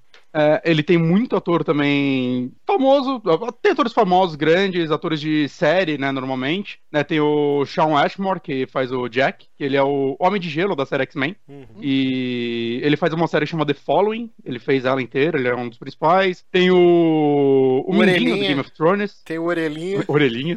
É o, o Mary do Senhor dos Anéis. Sim, sim, sim, que também é o Charlie do Lost. Eu fico muito sim, feliz sim. que. Não sei se você sente isso, Márcio, você que viu Lost também. Sempre que eu vejo alguma coisa e aparece um ator do, de Lost, eu fico automaticamente meio feliz. Eu fico triste. Porque... Fico triste. É, por quê? Porque, tipo, eu achava. A maioria achava ótimos atores no Lost. Eu falava, cara, esses caras têm um futuro brilhante em Hollywood. Ah, Ninguém, sim. tirando a piorzinha, que é Evangeline Lilly, que fazia comercial é de, de telefone, aqueles tipo disque amizade. É a única que vingou na indústria, cara. Até o Mary Mas... aí, o, o Pippin, sei lá que porra que é. Não, então, ele, ele, eu vingou, fui pesquisar, cara. ele tá fazendo uma série que chama Wild Things with Dominic Monaghan. Hum. Que é, é, é tipo é um aquela... grande sucesso que todo mundo é um tá grande comentando, sucesso. né? Super sucesso. Parece que é, cara. então, não, mas sabe o que é isso, cara? Ninguém nem sabe essa sabe porra. Aquela, sabe o que é essa porra? É aquela série, ele, é, tipo, ele sobrevivendo no meio da selva, assim, ensinando a galera a sobreviver na cara, selva. Isso é porra. decadência extrema, é tipo Puta que pariu. Isso, Era Até melhor ele vender top term no programa da Katia Fonseca, cara. Vai tomar. Mas, mas, mas eu fico feliz quando eu vejo alguém do, do, do Lost em alguma coisa que, ah, que saudades dessa série. Hum. E, e tem um, também um cara que fez o, o Lance Reddick, ele também faz muita série. Ele fez Oz, fez Lost também, John Wick. No mais, enfim, tem muito ator assim que, se não é grande ator, pelo menos é aquele cara que você, ah, já, já vi em algum canto, assim, faz muita, muito, muita série. É um rosto tipo. conhecido. Exato. E, bom, a história do jogo é, tipo, começa com o, o Mindinho, né? O Paul Serene, é, o Paul é, é o nome do personagem. Ele chamou Jack pra ir pra, pra faculdade onde ele trabalha porque ele quer mostrar para ele um trabalho que ele tá fazendo com ele junto com o irmão dele, né? Que é o, que é o, o Charlie do Lost. Chama Will no jogo. É, o irmão dele não quer levar esse projeto pra frente. Ele fala: Meu, eu preciso que você me ajude a convencer seu irmão e tudo mais. E você vê que eles são irmãos, tipo, muito desunidos há muitos anos. Eles nem conversam mais. Nenhum sabe o que aconteceu com a vida do outro e tudo mais. É, quando ele chega lá, ele mostra para ele, tipo, uma máquina do tempo e tudo mais. E começa a explicar para ele as paradas como funciona e tudo mais. E quando ele vai testar a máquina, o Will chega e tenta impedir eles e fala: Meu, é, o tempo vai quebrar. Para com essa porra, vocês vão quebrar o tempo e tudo mais. E foda-se, eles mexem na máquina. E chega os soldados da Monarch, que é a empresa que tá financiando tudo para impedir a parada, que dá susto. tudo uma merda. Pensei que eram soldados é. daquele youtuber muito famoso. Nossa. bom. E. eu até me perco nessas porra. E quando eles chegam. Eu vou buscar uma tá... cerveja, tá? Vai lá, Johnny. Eu apoio agora. Acho que eu também vou, foda-se. É... Não, quando isso acontece, dá uma máquina fica instável, os caralho, e basicamente você e o Paul recebem uma radiação gigante da, de uma parada que chama Chronon, que é o que faz essa porra funcionar, e vocês ganham os poderes. Durante a fuga, você encontra o Paul já velho. Isso é tudo a introdução do jogo. Isso e vai contar ele falando... a introdução, eu queria jogar ainda. Ah, rodou. Eu tenho que ter material para conversar aqui, filho. Hum. Não, é, isso daí é pra preparar a parada. E e ele basicamente fala: Meu, é, fudeu, é, eu vi o futuro, deu merda, é, a gente tem que impedir essa porra. E aí vira o conflito, basicamente: o Will querendo consertar a fissura que a máquina criou e o Paul querendo criar outras formas, porque ele fala que o tempo não dá para você reescrever o tempo, saca? É aquele tipo de futuro, exterminador futuro, né? Que não, não importa o que você faça, vai dar merda de qualquer forma. É, intercalando com o jogo, né? Você joga com o, o Jack e ao final de cada ato do jogo, né? Cada ato tem um último capítulo bem curtinho que você joga com Paul e eu achei isso uma coisa genial. E é nessa parte que você faz a escolha moral do jogo. Ele tem coisas escolhas morais e tudo mais, só que você faz com o antagonista, não com o protagonista. E ele já mostra o que vai acontecer, não? Você tem escolha A escolha B. E ele já te mostra, ó, a A vai acontecer isso, porque ele já viu todas as possibilidades de futuro, e a B vai acontecer isso. E vai de você entrar no mundinho, né, do jogo e, porra, o que o antagonista faria? Porque eu não vou tentar ajudar o protagonista. Tem algumas que podem ajudar ou piorar a vida dele. De certa forma, não existe uma escolha certa. Dos dois lados tem coisas muito boas, muito ruins. Eu acho que essa parte é muito bem escrita, eu gosto muito disso. Tiveram muitas escolhas que eu fiquei, tipo, saca, ah, 5 minutos, 10 minutos olhando pro monitor, assim, o que eu faço, né? Eu achei isso muito legal. E essa escolha, ela influencia diretamente na série, né? Que são quatro episódios de uns 20, 30 minutos. Muita gente tava preocupada de, puta, vou ficar jogando o jogo e aí vai chegar uma série, eu vou ter que assistir. A série é muito legal. A história dela é muito bacana, pelo menos pra mim. Tipo, levando em conta que é uma série de ação e tudo mais, né? Ela conta o lado da galera que trabalha na, na Monarch. Em particular o Liam Burke, né? Que ele era tipo um segurança, um ajudante, lá, sei lá, um capanga. E ele tá vendo as merdas que tá dando e ele começa a se voltar contra a empresa. E eu acho isso muito interessante, porque humaniza a parada, saca? Tipo, mostra ele na casa dele com a esposa dele, mostra. Tipo, tipo no Austin Powers. Austin Powers, exatamente, cara. É muito bom, cara. tipo, vai ter Não, a é festinha é do cara, né? Toca o telefone. Ele morreu, todo mundo. Não. E isso eu achei muito legal, porque, cara, humaniza realmente essa empresa. Porque normalmente você tava acostumado, ah, tá, o time dos vilões, saca? É, se o Uncharted, se o Uncharted fizesse isso, você ia ver o Drake realmente como um homicida. Porque mostra a galera na festinha da empresa, mostra a galera que, tipo, nem sabe o que tá acontecendo, saca? Pra eles, eles são os que estão tentando salvar o mundo, mas eles estão fazendo a merda, saca? É, é, eu acho isso bem legal, os atores são muito bons, é, tem cenas de ações bem dirigidas, assim, é, efeitos especiais. É, foi uma série cara, saca? Foram quatro episódios só curtos, mas você vê, puta que pariu pariu, foi caro fazer esse jogo, não, não sairia pela mão de uma empresa que não é a Microsoft, que tem dinheiro infinito. É, e parece que deu ruim, né? Porque agora a Remedy não. Acho que o próximo jogo que eles estão trabalhando já não tem mais exclusividade e tal. Meio que azedou que, é, o caldo. Deu treta. Porque eles reclamaram pra caralho do Windows 10, eles falaram que não vão mais fazer atualização pra versão de, da Windows Store, né? Só pra do Steam. Então, não sei, deve ter dado uma merda aí com eles. E outra coisa que influencia essa história, e isso eu achei muito interessante, é o, os colecionáveis, os coletáveis que você pega durante o jogo. É, eles fazem pequenos detalhezinhos na, na animação. Às vezes você acha alguma coisinha que na série aparece, se você não achasse, não apareceria, saca? Isso é legal que tipo, motiva a ir atrás delas e é bem fácil achar elas, né? Que você tem um, uma visão de detetive que mostra onde tá tudo, basicamente. Uhum. E uma bem interessante que eu achei é.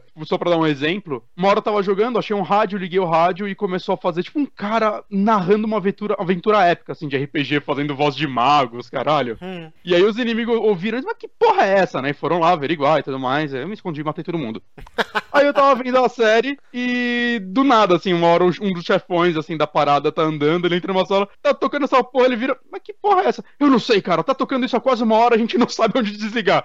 É uma cena de 5 segundos, saca? Mas é uma piadinha que eles fizeram que eu acho que funcionou muito bem. É, sobre o jogo em si, é, eu gostei muito do gameplay dele, né? Ele, ele volta novamente a mais às origens de Max, Max Payne, Payne, Só que eu achei muito interessante o que acontece. A empresa ficou muito conhecida pelo Bullet Time. Vamos fazer um jogo com coisa de tempo. Eles conseguiram fazer o jogo sem exatamente essa mecânica. Ela não tem. Eles tentaram reinventar completamente a mecânica de Bullet Time da forma deles. E eu acho que eles fizeram isso muito bem. É porque você tem várias habilidades. Não é simplesmente desacelerar o tempo. Não tem desacelerar o tempo. Na verdade, você tem uma habilidade que você vai. Você dá um dash muito rápido. Nesse período, você consegue dar, por um curto passo de tempo, você consegue, você fica mais rápido que todo mundo e por isso fica tudo lento. Eles explicam assim. Tem um lance que você joga que cria tipo um, uma redoma, assim, em volta de, de, algum lugar que congela o tempo quase e você vai, começa a tirar, mete bala pra caralho lá, vai carregando, quando descongela vai um milhão de tiros no inimigo. Né? Eles tentaram criar várias mecânicas diferentes, habilidades que você vai até melhorando, achando algumas coisas durante o jogo, pra diferenciar eles, pra eles não se repetirem, né? Esse jogo não é Max Payne, você não consegue pular de ladinho atirando em câmera lenta. Isso uhum. foi ruim. Uhum. E como Max Payne, cara, Max Payne é uma coisa que eu gostava muito quando o primeiro saiu, que ele foi um jogo muito revolucionário, ele era um jogo muito lindo. E eu adorava ligar o Bullet Time e atirar nas coisas, ver o azulejo da, da parede quebrando em câmera lenta, saca?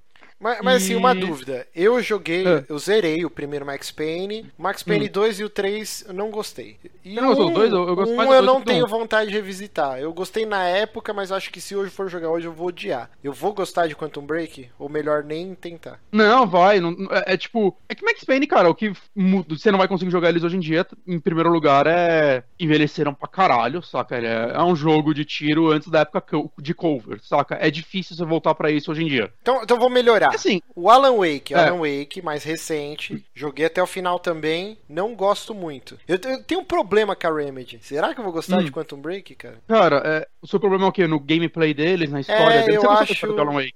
Eu, eu, gostei da história do Alan Wake. Eu não gostava da repetição de inimigos. Ele hum. tinha muita encheção de linguiça. Então, cara, esse jogo, em primeiro lugar, é, eu, eu não acho que ele chega a ser repetitivo, porque, um, ele é curto até, sabe? Se você pegar só o jogo, assim, sem as animações e tudo mais, ele deve dar umas 6 horas de jogo. É, tem uma variedade legal de inimigos, mas não é tão grande, mas eu acho que ele, ela é, é boa bastante para você ter que criar estratégias em todo Eu acho que pelo menos todo o conflito dele eu achava interessante, porque tem inimigo normal, que simplesmente você sai atirando e mata, né? De boa. Aí tem inimigo que também tem a paradinha de controlar o tempo. Então eles dão uns dashes super rápidos, algumas habilidades suas não funcionam com eles e tudo mais. Eu acho que ele é um jogo que ele, ele faz você explorar absolutamente todas as habilidades. Ele tem umas 4 ou 5 habilidades que você tem no jogo. Ele faz você explorar todas elas, saca? Eu acho isso bem gostoso, assim, as lutas viram quase, sei lá, um, um puzzle de como eu vou entrar aí contra essa galera, essa uhum. horda de inimigos está vindo, cada um com uma habilidade diferente, esse cara tem armadura, esse cara controla tempo, esse cara só tá lá para fazer volume, saca? Isso é legal, isso eu é ach... interessante. Eu achava isso bem, bem gostoso, assim, de se jogar de modo geral. E eu acho que, tipo, mecanicamente é, é uma das mecânicas de tiro mais gostosas, assim, do ano, para mim. Eu, eu acho muito gostoso atirar nesse jogo. Desde que basicamente todo o cenário você consegue destruir ele, saca? Tipo, coisas, objetos, pelo menos. É, é bem gostoso, assim, é o ato de atirar. não sei dizer, tipo, comparado com Uncharted, saca? Que todo mundo gostou, jogou de boa e tal, e que melhorou muito no 4, é muito superior, saca? É, é gostoso o impacto que você tá no o tiro na cabeça, espirrar sangue pra caralho, o último inimigo vai dar aquele bullet time igual é, Max Payne fazia que você vai ficar duas horas atirando nele, ele caindo, eu achava isso bem gostoso. E eu acho que ele sabe intercalar bem esses momentos de ação com os momentos que você tá só andando no cenário, conversando com as outras pessoas com você, tem personagens muito legais, saca? E discutindo o jogo com eles, explorando. Tem partes de puzzles que eu não tava esperando, saca? Por exemplo, tá caindo alguma coisa, assim, vai, tá, tá caindo um container. Você vai num canto específico do lugar que seu poder te libera uma opção de você resetar ele, só que ele vai cair. Você tem que resetar ele, usar seu poder para paralisar o tempo por um tempo e. Parar o tempo por um tempo é bom. Hum. E, e rapidão até ele antes que ele caia. Saca? São uns puzzles simples, mas que pelo menos ele, eles dão uma dinâmica legal pro jogo. Fora as partes que, tipo, por causa que vocês fuderam o tempo com aquela máquina, você cagou, você cagou o mundo, tá?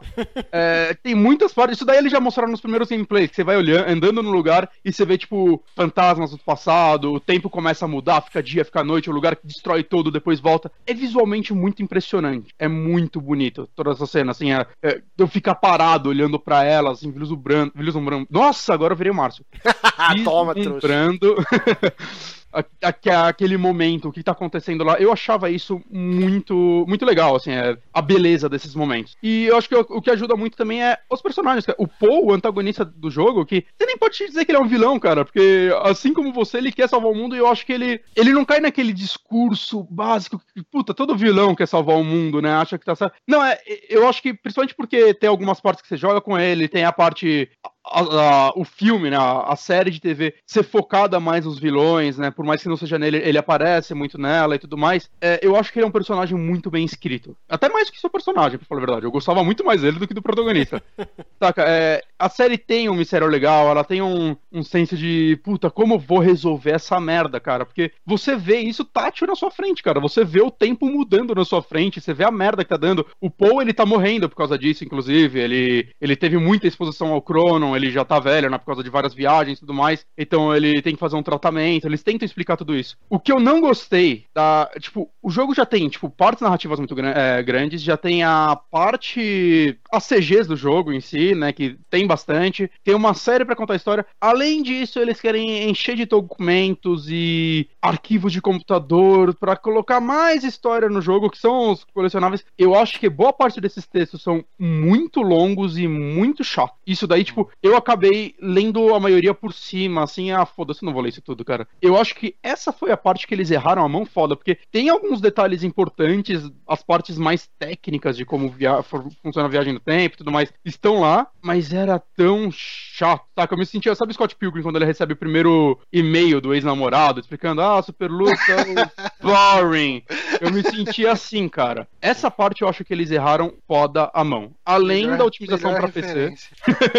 Além também da otimização para PC, esse jogo eu desisti, eu travei ele a 30 quadros para rodar ele, porque, cara, eu vi a galera tipo com a 1080 assim falando, meu, não dá para rodar Mas essa porra. E a versão do Steam, é... a versão do, do Steam, Steam, do Steam que já é muito melhor que a do Windows 10, que a do Windows 10 só funciona em DirectX 12, a do Steam funciona no 11, eles estão ainda fazendo patch para ele, não sei se pararam ou não, mas Cara, mas isso me parece Steam, mais um problema da, da, própria Remedy então, né, aqui. Por quê? Ué, se o... não é a plataforma, tava ruim na, na, na, na Não, não, mas, mas no Steam, no Steam tá muito melhor, mas sim, sim, eu acho que é a própria Remedy, porque, sim, é um port de Xbox One. Tanto que eu, eu desencanei, falei, ah, vou rodar 30 quadros como é no Xbox One, porque aí eu não tive mais dor de cabeça, saca? E. Mas é isso, cara. Quantum Break, eu gostei. Não! Eu acho que eu falei tudo. Que foi? Bugou, o host não corta a parada. Eu, eu buguei, não, eu tô olhando a pauta aqui e não, eu consegui falar tudo. Olha só. Olha só, então, é, eu, eu, gostei muito desse jogo, cara. Me surpreendeu, assim, porque a crítica tava muito negativa para ele e eu tava meio preocupado com isso. Eu não tava entendendo. Né, tanto que eu tinha dado uma desanimada e tudo mais. Antes de sair, eu vi que a Severus tinha, ah, vou esperar ela, foda-se. Eu tinha desencanado um pouco do jogo e, cara, eu me surpreendi. Eu gostei dos personagens, gostei da, da narrativa do jogo. Tá que ela não é uma, ah, uma super história.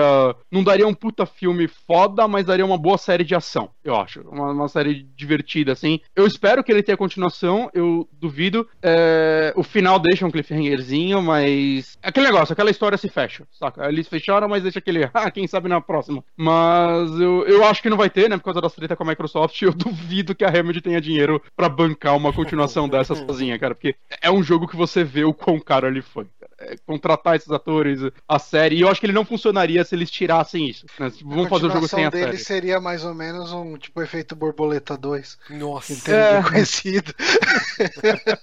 seria isso, cara. Isso, me, isso é bem triste, assim. Tomara que eles façam as pazes com a Microsoft. Eu acho que nem a Sony seria louca de bancar essa porra, cara. Que, cara, isso só pode ter sido cara. Então, mas a franquia é da Microsoft ou é da Remedy? Porque o Alan Wake, do, o Alan uhum. Wake, ele ia ter uma continuação que, que poderia, né? A gente até deu essa notícia aqui num saque há mil anos atrás, que o uhum. Sun Lake lá, ele falou que poderia sair para Play 3, né? Quando eles estavam fazendo o Alan Wake 2. Então acho que a franquia não é da Microsoft. Não sei. Não, mas, mas mesmo assim ela deve ter ajudado muito pra, na produção do ah, jogo. Não, injetou ela, grana, era um ela, ela publicou. Não é questão, não é questão de ser dono. Não é deixar, é mas é não conseguir. Não ter dinheiro pra fazer não, sim, sim, um sim. projeto desse com série junto, tudo. Hum. Uhum. É bem. Então é isso. Muito obrigado ao Nicolas Dias. Sigam o exemplo desses ouvintes queridos, Edinaldo Francisco e Nicolas Dias, e nos presenteiem com jogos. A gente adora e vai falar aqui com o maior amor hum. dos joguinhos. Terminamos nosso. Terminou o podcast, né? Brincadeira. Vamos começar aqui. a, gente, a, gente, tem meia hora para falar as notícias. Vamos 10 minutos de cada, tá bom. Puta que pariu. Mas antes, a gente tem o nosso bloquinho que é o. Amigames! Amigames, nosso bloquinho para dar aquela quebrada, né? Hum. Onde a gente faz um quiz enviado pelos nossos ouvintes, seja no Twitter, seja no superamigos@gmail.com, seja no grupo dos patrões, no grupo do Telegram dos patrões, onde vocês quiserem.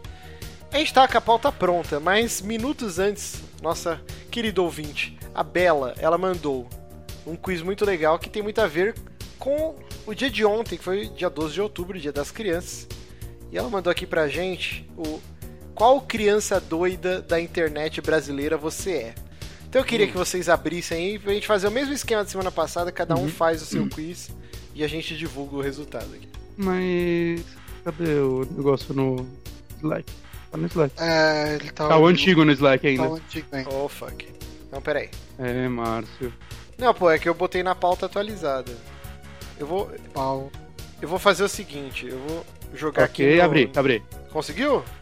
Apareceu, apareceu agora. Ah, então. Abri. Tá vendo como vocês são cabeçudos? Vamos jogar! Gostei vamos dessa lá. imagem. Então vamos, vamos começar aqui, vamos jogar. Escolha um programa de televisão. A Praça é Nossa, Esquenta, Ad Night, Na Moral, Cidade Alerta. Meu Senhor Jesus. Alerta.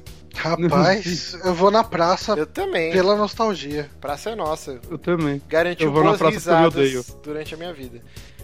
Vamos lá, escolha um personagem hum. da turma da Mônica. Mano, só tem personagem lá do Z.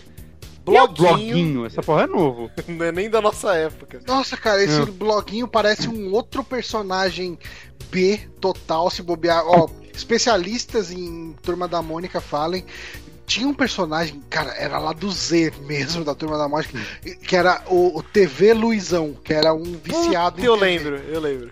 Não lembro. Não dele. parece ele, esse bloguinho? Eu diria mais, Johnny, que esse bloguinho, se você botar um cabelinho nele, fica igual a foto do Johnny argentino. Olha só. Porque ele tem o narizinho do Johnny, o óculos. bolinha, né? Pode ser. Pode Só ser. faltou o cabelinho. É o cara, Johnny, cara, o bloguinho. Mas vamos ver aqui. Eu gostava muito da Dona Morte, cara. Eu gostava muito. Eu também. Dos, eu gosto do... da, da turma do Penadinho, de modo geral. Eu gosto pra é, Eu gosto. Cara, o Chaveco é um personagem que eu aprendi a gostar, cara. Porque eles. Eles transformaram ele numa piada. Sim, sim. Nas coisas mais recentes da Turma da Mônica. Ele é, ele é ciente de que ele é um figurante na Turma da Mônica. Qual que era o outro que era mudo? Era o Huguinho? Qual que era? Não, era Humberto. Humberto, que ele só ficava um, um, um, um. Vamos lá, então. né, de botar o Humberto. Eu acho que devia ter pegado mal, né? Talvez a zoeira que fazia com o mudo. As crianças deviam chamar os mudinhos de Humberto. Nem ia ser legal. Eu vou Sacanagem. na morte. Vamos lá, então, só, só recapitulando os personagens do Turma da Mônica que tem disponível aqui, ó. Disponíveis aqui. Bloguinho, Dona Morte, Chaveco, Quinzinho e Marina. Eu vou no Quinzinho, porque além dele pegar a Magali, que eu gostava da Magali quando era pequena, era minha crush. Uhum. Ele, é, ele é dono de uma padaria e ele sabe cozinhar e ele come bastante. Então o Quinzinho uhum. é o que eu queria ser na minha infância. Vamos lá. Qual que vocês pegaram? Eu fui na eu morte. na... Os dois foram na morte? Jesus. Uhum. Vamos lá. Escolha o sorriso mais contagiante. Aí tem esse jogador de futebol, quem que é ele? É hum. o Robinho, Conheço né? Conheço a Ivete Sangalo aí. Ai. É Ivete Sangalo, né? Só pra saber não, calma, calma. Ó, Robinho, Raí, Teu... Bruno Chateaubriand, Ivete Sangalo e o Lixeiro Sorridente. Eu vou no Chateaubriand, cara, porque... Olha isso. Eu não sei quem é Chateaubriand. É o, é um maluco com uma cara assustadora aqui. Ele é bastante assustador. Eu vou na Veveta, porque Veveta é Veveta. Cara, eu, eu vou fechar o olho, mexer o mouse e parou no. Fora do. do... no Gari, parou no Gari, foi no Gari. Tá, eu vou no, eu no Bruno Chateaubriand. Vamos lá, escolha uma banda de pagode, raça negra, cara metade, exalta samba, só pra contrariar e molejo. Cara.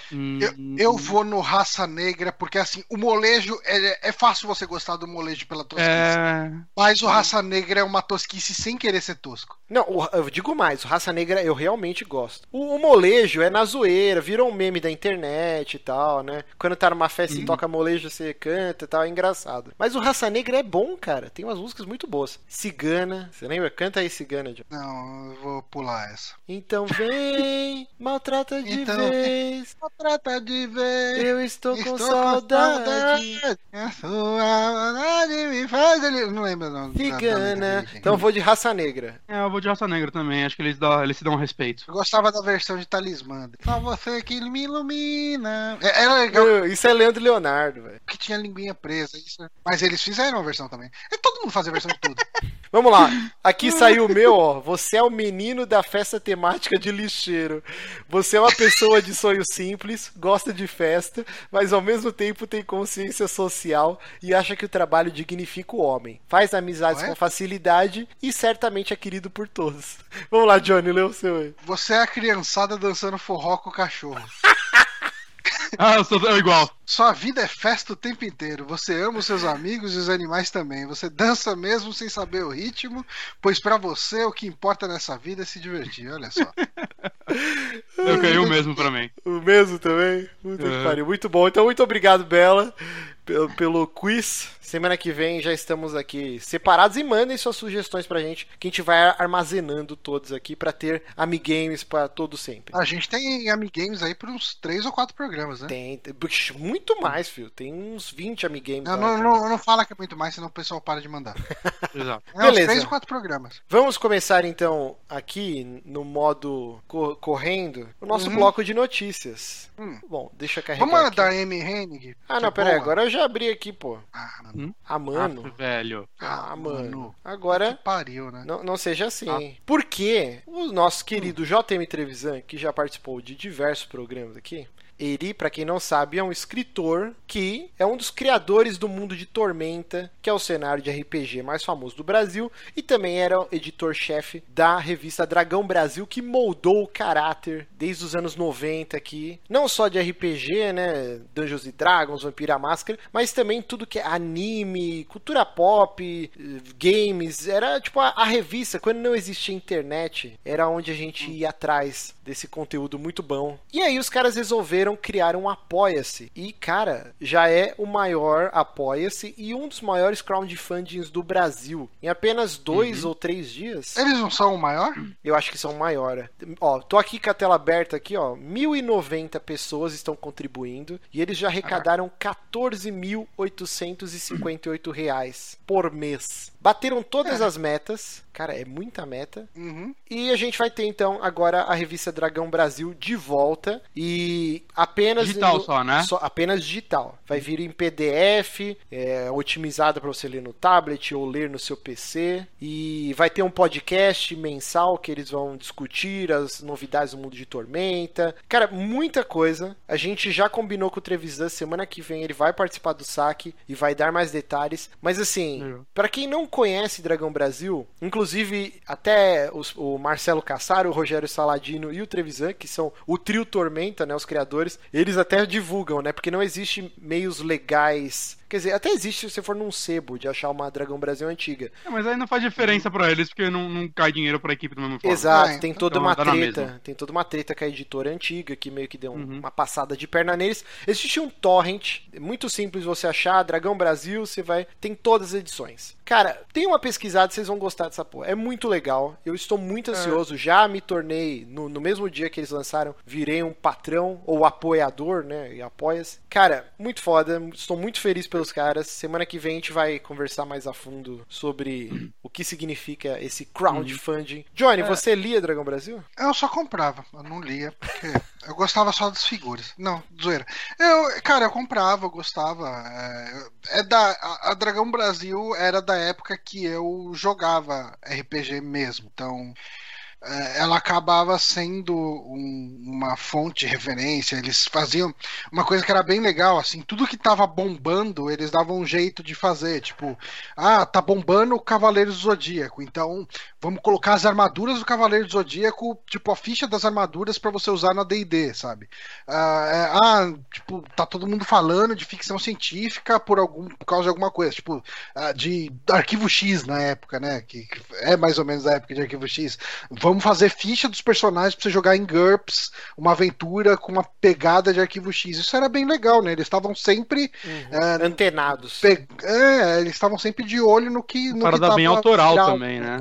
É, e, e isso é interessante. Eles não só criavam regras, eles tinham, é, tipo, tinha todo um pano de fundo, eles escreviam crônicas, tinha toda edição tinha contos, tinha HQs deles. E isso era, para mim, era o que brilhava, né? As regras eu meio que cagava, assim. Acabava adaptando de uma forma mais simples até para mestrar para meus amigos, mas eu gostava de ler o enredo. Eu até falei, o Trevisan escreveu uma vez uma adaptação do Resident Evil 2 e cara, é sensacional assim, sob o ponto de vista de um jornalista que foi para para Raccoon City. Cara, muito bem escrito. E isso para mim é Sério isso? Sim, é muito foda, Fizer... Não sei que revista americana fizeram isso com The Last of Us e foi mó, tipo, mó galera falou dessa matéria e tal. Uhum. E ele já tinha é. feito antes com Resident Evil 2. Sim, isso barreira, que é foda, cara. Barreira de idioma, né? É. Isso que é para mim era o que brilhava Caraca. no Dragão Brasil. Eu achava muito foda os contos, como eles desenvolviam os personagens, isso era muito legal. Eu, eu não é. conhecia a revista na época, né? Porque eu, sei lá, eu não jogava RPG, eu não tinha amigos que jogavam com RPG, eu não, não manjava. Mas eu tô bem afim, assim, de acompanhar agora essa, essa nova leva delas. Hum. Saca? Eu acho que eu pegar as antigas pra ler, eu não, eu não vou sentir, tipo, não vou entender muita coisa, eu vou estar fora de época, eu não vou ter nostalgia com elas, então não adianta tanto, por isso eu nunca fui atrás, mas agora que eles vão seguir e tal, eu vou, poderia acompanhar, eu, eu, eu pretendo seguir lendo ela. Sim, e o Paranhos ele colocou aqui no chat, ó, não era mais fácil ser um site ao invés de uma revista PDF. Cara, existe uma grande diferença, por exemplo, na revista Game Informer, inclusive eu assinei, eu leio, eu assinei a versão digital do site da Game Informer. Os sites uhum. são mais hard news, né? Você tem todo dia trocentas matérias que você vê em todos uhum. os outros sites, IGN, Polygon. A, a Polygon até que não, que ela é um pouco mais autoral assim, né? Mais mais matérias, tal. Mas assim, Mas todos os sites acabam replicando PDF, tudo. Eu sinto que no PDF, por causa do formato do web, que precisa ser ágil, não sei o que e tal, uhum. eu sinto que quando eles fazem uma parada tipo em PDF, assim, você ganha muito com a diagramação. Ah, não, não, mas não é isso que ele tá site... falando, Johnny. Ele tá falando, tipo, não era mais fácil, não, então, tudo que eles vão lançar na é revista, lógico, lançar num não, site. É lógico. É, mas eu, eu é, é, também não dá para ignorar o valor da diagramação na uhum. entrega de um produto com uma qualidade maior, um negócio sim, mais bonito. O, o, Ciro Beraldo colocou, não era na Dragão Brasil que tinha o Lendas Lendárias. Para quem não sabe, era uma parte, tinha o pergaminho dos leitores, que eram cartas, né, que o pessoal mandava para redação, e a parte do Lendas Lendárias, eles selecionavam melhores causos que aconteceram durante uma mesa de RPG. Mesa e, de cara, RPG, era né? muito engraçado as cagadas que a galera fazia, assim. Tipo, eu lembro de uma até hoje que eu li nessas, né, que o pessoal tava jogando, acho que vampiro. Aí chegaram e falaram: ah, não, a gente vai colocar uma estaca no seu coração e vai te queimar. E, e se você morrer, quer dizer que você era um vampiro. Aí o cara vira e fala: e se eu não morrer, eu era o quê?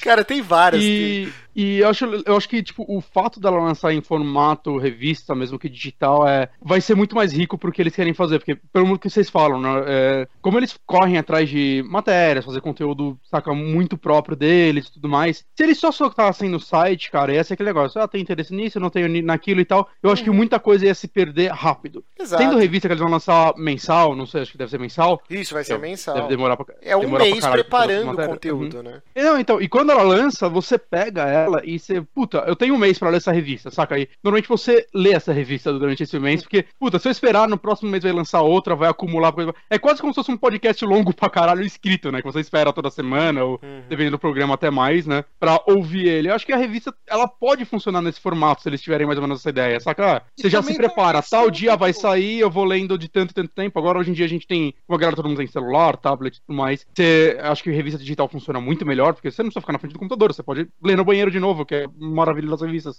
Saca? Eu acho que vai funcionar muito bem. Que já tá funcionando, né? Porque... também, né? E, ok, você poderia fazer um site com senha pra pessoa só entrar com cadastro e tal, mas, mas aí eles distribuem o PDF, tipo, só pra Seria mais um é, site. e outra, seria é. mais um site, saca? Acho que o fato de ser uma revista tem um, um lance, assim, meio. Até na nostalgia, até no lance, tipo, ó, nós fazemos uma revista digital, né? Existem várias por aí, claro, mas eu, eu acho que muito menor escala do que site. Vai ser só mais um site falando sobre é, esse tipo de coisa. E site por site eu já existe. Já existe o site da Jambô Editora, que é a editora que publica uhum. tudo do Universo Tormenta. Pra, pra notícias mais pontuais, você acessa o site da Jambô. O que uhum. eu vejo aqui, é por isso que eu dei o exemplo da Game Informer. Eu adoro, cara, quando eu recebo o e-mail, ah, Game Informer desse mês já está disponível pra você baixar, eu fico maluco, porque as matérias, eu sei que não vai ter em outro lugar. São entrevistas muito boas. Por exemplo, a gente viu trocentos sites replicando conteúdo de Pokémon GO. Cara, o único lugar que eu vi uma, uma puta entrevista aprofundada foi na, na revista da Game Informer que eu assino, que eu, que eu nem fazia ideia que o presidente da, acho que da Game Freak ou da Pokémon Company, ele, quando ele foi conhecer o cara da Niantic, ele só foi conhecer porque ele era viciado no Ingress, e ele era level 11 no Ingress, que tipo, demanda um tempo de jogo. E aí quando os caras foram se apresentar, ele falou, porra, eu adoro seu jogo, eu sou level 11 no Ingress. E o maluco da Niantic ficou, caralho, como assim e tal. E ele falou, foi aí que eu descobri que eu realmente ia trabalhar com esses caras. Então é um conteúdo, uhum. não melhor feito, talvez não seja a palavra, mas com mais tempo de preparo. Não é, a gente tá muito acostumado com hard news, cara. Hoje é tudo Twitter, Sim. você vai, deixa eu ver aqui, é tudo feed, é tudo rápido. E perdeu-se esse negócio que eu sentia. Todo mês eu ia lá com a minha mesada na banca. Chegou a Dragão Brasil, banca, e chegou, uma das coisas, comprava, uma das coisas que chamou atenção nesse eh, nesse apoia-se aí do da Dragão Brasil é a gente tá com Trevisan, Caçaro e Saladino junto, né? Hum. Então, é, é, é uma equipe que você se preocupa com o que eles têm a dizer, com a qualidade do Sim. que eles escrevem. Então, isso tudo é importante. É, porque hard news, foda-se quem tá escrevendo, é só hard news. Uhum. É, agora, quando você tem um conteúdo que é mais trabalhado, mais pensado, mais aí é outra coisa, cara. Exatamente. Então. Mas, mas se ele vai estar aqui semana que vem, acho que ele vai falar muito melhor do que a gente, porque tá cagando uma regra ou outra aqui. Exatamente. Uhum. Então, toda sorte aí pros caras, já arrebentaram uhum. todas as metas. Então, quem. E, e, não é porque eles conseguiram tudo que vocês não podem doar. Doem que provavelmente eles vão surgir com mais alguma coisa, assim. Eu, eu acho que tem tudo para virar o Critical Role brasileiro. Não sei se vocês conhecem. É o maior canal do YouTube de RPG, chama Critical Role. É, role rolê, tipo rolê, a gíria que o Bonatti e o Johnny amam, que é os uhum. caras, eles jogam, né? Eles têm uma mesa, são dubladores de jogos, então tem a minazinha que dubla a Ellie do Last of Us, a Ashley, como que ela chama? Eu sempre esqueço o nome dela. Ok. Então, então, tem o cara que tem, tem trocentos dubladores famosos aí, a Laura Bailey, o cara é quatro, eles se reúnem, eles têm um grupo de Dungeons Dragons e os caras, tipo, tem audiência recorde, assim, e é muito bom. E, cara, tem tudo pro, pra, pra nossa galera da Dragão aí produzir, sei lá, um conteúdo desse. Ajudem, apoiem os caras aí, que está muito bacana. Vamos lá para a próxima notícia. Deixa eu pular aqui. Hum. Deixa eu colar aqui, não pular. Pula. Cola. Faz o que você quiser. A nossa querida Amy Hennig. Johnny, quem não conhece Amy Hennig? Hum. Quem é Amy Hennig? Amy Hennig foi a diretora de Legacy of Kain Soul River. Isso, ela ficou muito famosa por isso. ficou muito famosa por Soul River, aquele jogo incrível. Oh, ela também trabalhou em Soul River é bom. Parem de falar assim dele. Não, eu gosto muito de Soul River. Não, eu não acho ruim, foi... não, cara. Ó, assim, de verdade, o... eu já contei essa história aqui, né? O PlayStation 1 que tinha na minha casa ficava no quarto do meu irmão. O Soul River é o único jogo eu, de, de, PlayStation 1 que eu joguei do começo ao fim, no, no quarto do meu irmão. Tinha, tinha que ficar indo lá para jogar e tal, tudo. É, invadindo o espaço dele, mas eu adorei esse jogo, cara. Hum. Mas assim, a Amy Hennig, cara, ela foi considerada um dos nomes mais importantes da indústria de videogames. Ela tá aí desde o, quase do princípio, depois do Crash, né? Ela começou a trabalhar no Nintendinho e ela uhum. já meio que trabalhou em todas as posições possíveis. Ela já foi animadora, ela hoje o cargo dela geralmente é diretor criativo ou ela já roteirista, roteirista supervisora de motion capture. Cara, tudo, essa mulher fez tudo. Tipo, ela, é ela no, no, Uncharted ela é uma das idealizadoras ela é a mãe, da franquia ela é a mãe Herol, né? É. né uhum. E é engraçado você ver não que assim. Não fez os melhores jogos, mas. Como assim? Como não? Ela não fez os melhores jogos do Uncharted. Que o 2 eu não sei, ela não, ela fez o 1, o 2 e o 3, seu maluco. Um e o... Ela só não mas fez é... o 4. Não, não, mas o 2 acho que ela não escreveu. Cara, acho que o 2 já é do. Não, é da, da tá equipe maluco. que escreveu o. Não tô maluco, filho da puta. Não, cara, você tá maluco. É, é, mas tem. É, o que o Bonatti tá falando é. não, é, não é absurdo, não. Tem, tem alguma coisa. Ela trabalhou no 2. Sim, sim. Mas sim, eu sim. acho que ela não é a escritora por trás do 2. Ou se ela é, ela não é a única que nem ela foi no, no 1 e no 3, se eu não me engano. única, ninguém é nessa indústria, porque todo mundo escreve junto. Mas geralmente tem alguém que, que dá o pontapé inicial ou que, que tem ah. as decisões sobre o que foi escrito. No 3 ela é acreditada sozinha. Sim, sim. Mas ela trabalhou em todos. Mas assim, o lance é, é, é, engraçado a Amy, a Amy Hennig, ela se destacou na Crystal Dynamics, né? Que nem o Johnny falou, o, o Legacy of Kain, o Soul River. E aí ela foi pra, pra Naughty Dog, né? A convite, do, acho que do, do vice-presidente ou um dos sócios criadores. E aí depois ela, ela, criou, ajudou a criar o Uncharted. E a Crystal Dynamics, a empresa anterior dela, que fez o reboot do Tomb Raider, né? Que são as séries que estão sempre meio que uma concorrendo com a outra. Né? É engraçado como o mundo, o destino é inexorável. Uhum. Mas assim, o, o lance é que a Amy Hennig é muito importante para a indústria. Atualmente ela está trabalhando na Visceral Games, produzindo um jogo de Star Wars, que eu esqueci o nome, que vai sair sair em 2018. Ele tem nome já? Acho que não tem nome. Eu acho, eu acho que... que... tá só Star Wars Visceral é, Game. É, o projeto de assim. Star Wars. Ah, tá certo, tá certo. Eu tô confundindo com o 13. É o jogo de Star Wars que eu tô mais empolgado possível, assim. Quero muito Mas, ver o que vai sair disso. Por que, que a gente tá falando da Amy Hennig? Ela deu uma declaração bem polêmica recentemente, onde ela meio não é tão que. polêmica assim, né? Ela só reforçou uma verdade, na verdade. Ah, não, sim, mas é quando alguém com esse peso na indústria que ela tem, né? Aí a, uhum. a, a notícia reverbera bem mais do que o Zé das Couves e falar que, não, não, existe crunch time no, na indústria AAA. Isso aí todo mundo tá careca de saber.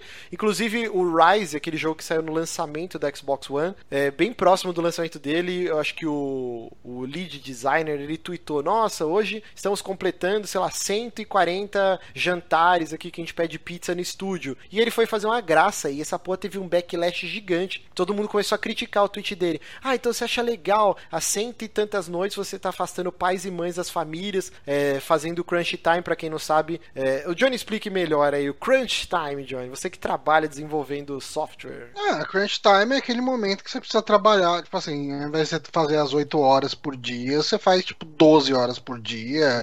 É, você, tipo, fica até a noite no escritório, você sai, vai para casa, dorme, se conseguir dormir, e depois volta e continua trabalhando. É loucura, tipo, é o, o sprint máximo de desenvolvimento ali.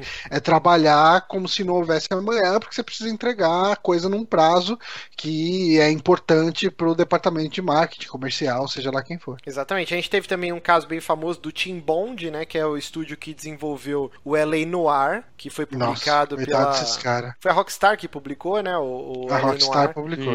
E, e tipo, deu treta pra caralho, né, entre sim, ela, a Rockstar e eles. Os caras falavam que era tipo um regime escravagista, assim, a parada era é. o maluco era um ditador. Só faltava assim. tomar chicotada, né? E aí o cara foi e deu declaração falando: "Ah, é, eu realmente sou muito passional. Tipo, ele nem se desculpou, ou tentou, tipo, é, dar, um, dar uma volta na galera. Não, ele falou, não, realmente, eu sou Kuzel e tal. E isso também na época foi bem noticiado. E a Amy Hennig tá falando que o tipo de desenvolvimento de AAA, já há anos, né, perpetuado pela indústria, é algo que não tem mais para onde ir, assim, que é extremamente é, prejudicial à saúde do, dos funcionários, das pessoas que trabalham é, nessa indústria, porque ela falou que nesses 10 anos que ela trabalhou na Naughty Dog, toda semana a carga horária dela era de mais ou menos 80 horas e que de vez em nunca ela ainda tirava um ou dois dias de descanso, mas que o padrão era essa jornada bizarra. E, é interessante isso, que desde que ela saiu do Naughty Dog, a gente nunca ficou claro por que ela saiu. Eu acho que agora a gente consegue ver o motivo, né? Eu, eu diria que esse não é o único motivo, né? É... Não, com certeza não é o único, mas é que foi uma época que muita gente saiu da Naughty Dog de uma vez. Sim, mas é porque o Uncharted Toda 4... semana tinha uma notícia. Eles já estavam trabalhando acho que há oito hum. meses no Uncharted 4, já tinha cutscene, Sim. já tinha motion cap, uhum. já tinha um monte de coisa já feita e os caras cancelaram tudo, ah, né? O Power ah, Otaku ah, tá falando aqui, o, direto, né? O Giliar comenta coisas no, na, na, lá no podcast, ele falou que Giliar contou que um amigo dele que estava trabalhando no Uncharted 4 disse que depois que o jogo saiu, ele deixou a indústria de games por causa do crunch time envolvido aí no Uncharted 4. Foi trabalhar na Apple e tal, mas abandonou completamente a questão de trabalhar com o jogo porque não aguentava. Exato, ó, aqui ó, vamos Caralho. lá, entre, entre aspas aqui ó, a Amy Henniger falou assim ó, todo o tempo que estive na Naughty Dog, 10 anos e meio, provavelmente, em média, não sei se alguma vez trabalhei menos de 80 horas por semana. Houveram exceções do gênero. É, tá em português de Portugal, por isso tá meio bizarro. É, vamos uhum. tirar alguns dias, mas trabalhava 7 dias por semana, pelo menos 12 horas por dia. E aqui em outro coach aqui dela, ó, entre aspas aqui, ela coloca: Existem pessoas que nunca vão para casa ver as suas famílias. Tem filhos que crescem sem os ver. Cara, é, tá em português de Portugal, tá bizarro. ó, é, disse Hennig antes de falar no seu caso pessoal em que o trabalho afetou sua família, saúde e algumas pessoas tiveram de ir ao médico assim que os jogos estavam prontos. Cara, tá muito bizarro essa tradução. Alguns Eu até... coloquei a versão em português brasileiro e você clicou no outro, né, filho da Você colocou? Agora é tarde. Eu errei o link, então. Alguns até se divorciaram, segundo diz Hennig. Algo que não tem qualquer justificação possível. Inclusive a Amy Hennig, ela falou, eu não tenho filhos, eu escolhi a carreira em vez, em vez de ter uma família. E, e, assim, eu sofri bastante com isso. Eu imagino a galera que tinha filhos que praticamente não voltava para casa enquanto o jogo não alcançasse o, a data de lançamento. E isso é um reflexo. Todo mundo reclama. Porra, essa geração só sai jogo é, inacabado, com um monte de bug. Mafia 3 é um exemplo disso. E os caras, jogo incompleto, depois sai patch. Isso é um reflexo nato do que está acontecendo com a indústria. Porque os caras têm esse crunch time, eles precisam todo o marketing é, comercial, banner, pôster, é, material de loja, display, tá tudo feito para aquela data. E os caras precisam atingir aquela data. E, e é por então, isso que a gente tá vendo tanto jogo incompleto e depois patches corrigindo, porque os caras precisam lançar naquele prazo. Eu, eu já sofri isso para fazer um jogo de TCC pra faculdade, eu imagino isso pra um jogo que vai ser publicado. saca? De realmente não dormir, querer socar e falar foda essa merda. E eu imagino isso realmente pra um jogo que vai ser comprado por milhões de pessoas e depois que você lançar vai estar a galera apontando o dedo na sua cara falando você é um bosta, para de trabalhar com isso. Deve ser muito. Saca? É, nesses momentos eu, eu quero abraçar o maluco do No Man's Sky. Coitado. Ele errou, errou, mas puta que pariu, coitado. Não, coitado. Inclusive. A vida dele deve, a vida dele deve estar um inferno, cara. Acho a vida que no, dele deve estar uma merda. No NeoGaf. O cara não dorme há um mês. No NeoGaf ou no Reddit tiraram uma foto da fachada onde ficava o escritório da Hello é, Games. É, sim. E tá tipo com umas barricadas de madeira. Parece um tipo tá abandonado, assim. Tá é, bizarro. É, um coletivo lá dentro, eu acho, cara. Vão achar quando começar a feder só. É, porque os caras sumiram. não, né? mas eu tô com dó dessa galera, velho. Sim, eles, sim. eles não dormem há um, dois meses. Eu, eu, odiei o jogo, mas realmente eu tenho um pouco de dó, assim. No caso da Hello Games, porque eu achei ah. que eles foram mentirosos em muitas declarações. Mas assim, voltando uhum. ao caso da Amy Hennig, e, então ela fala que ela ainda ama a indústria, que ela não pretende abandonar, ela tá super feliz agora na Visceral, com, com o projeto de Star Wars, mas que ela realmente acredita que precisa mudar essa mentalidade, que nas palavras dela é uma corrida armamentista para quem, quem tem a melhor engine, quem tem os melhores gráficos, quem joga, uhum. lança o jogo melhor, e que isso é extremamente prejudicial, porque, cara, não tem mais para onde ir. Vai aumentar o valor do jogo, porque o jogo custa 60 dólares desde, sei lá, desde a época do Nintendinho, uhum. sei lá, e cada vez é mais caro, exige mais tempo, mais pessoas para produzir um jogo. E aí tem DLC, por que, que tem tanta DLC? Nenhum jogo hoje sai sem Season Pass, cara. E aí você pensa, por uhum. quê? Porque ninguém tem a coragem, talvez, de dar o primeiro passo e falar, ó, oh, nosso jogo não vai ser 60 dólares, vai ser 80. E pouca gente pensa nisso, cara, porque, puta, o que eu já até discuti com um amigo meu, cara, já vi, ou tipo em grupos que eu participo e tal, meu, de ver gente falando, ah, você não consegue fazer o jogo, não deveria fazer, que é, foda-se o consumidor que manda. Cara, não é assim, velho. Tipo, o Street Fighter, eu lembro quando saiu, meu, eu, eu via gente revoltada e tal, e eu entendo o jogo sair daquela forma, saca? Ainda mais é, que eles existem os dois claros lados, desde né? o começo. Existem os dois lados. Claro, desde o começo, ó, dá o dia, vai estar o jogo completo, se você quiser comprar naquele dia, mas por enquanto tá aí, saca? E eu entendo. Aí eu, tipo, conhecido meu falando, meu, é, essa galera quer enganar o consumidor, eles, sei lá, lá, eles não deveriam trabalhar na indústria, eles não conseguem fazer o jogo, é melhor nem fazer. Eu, cara,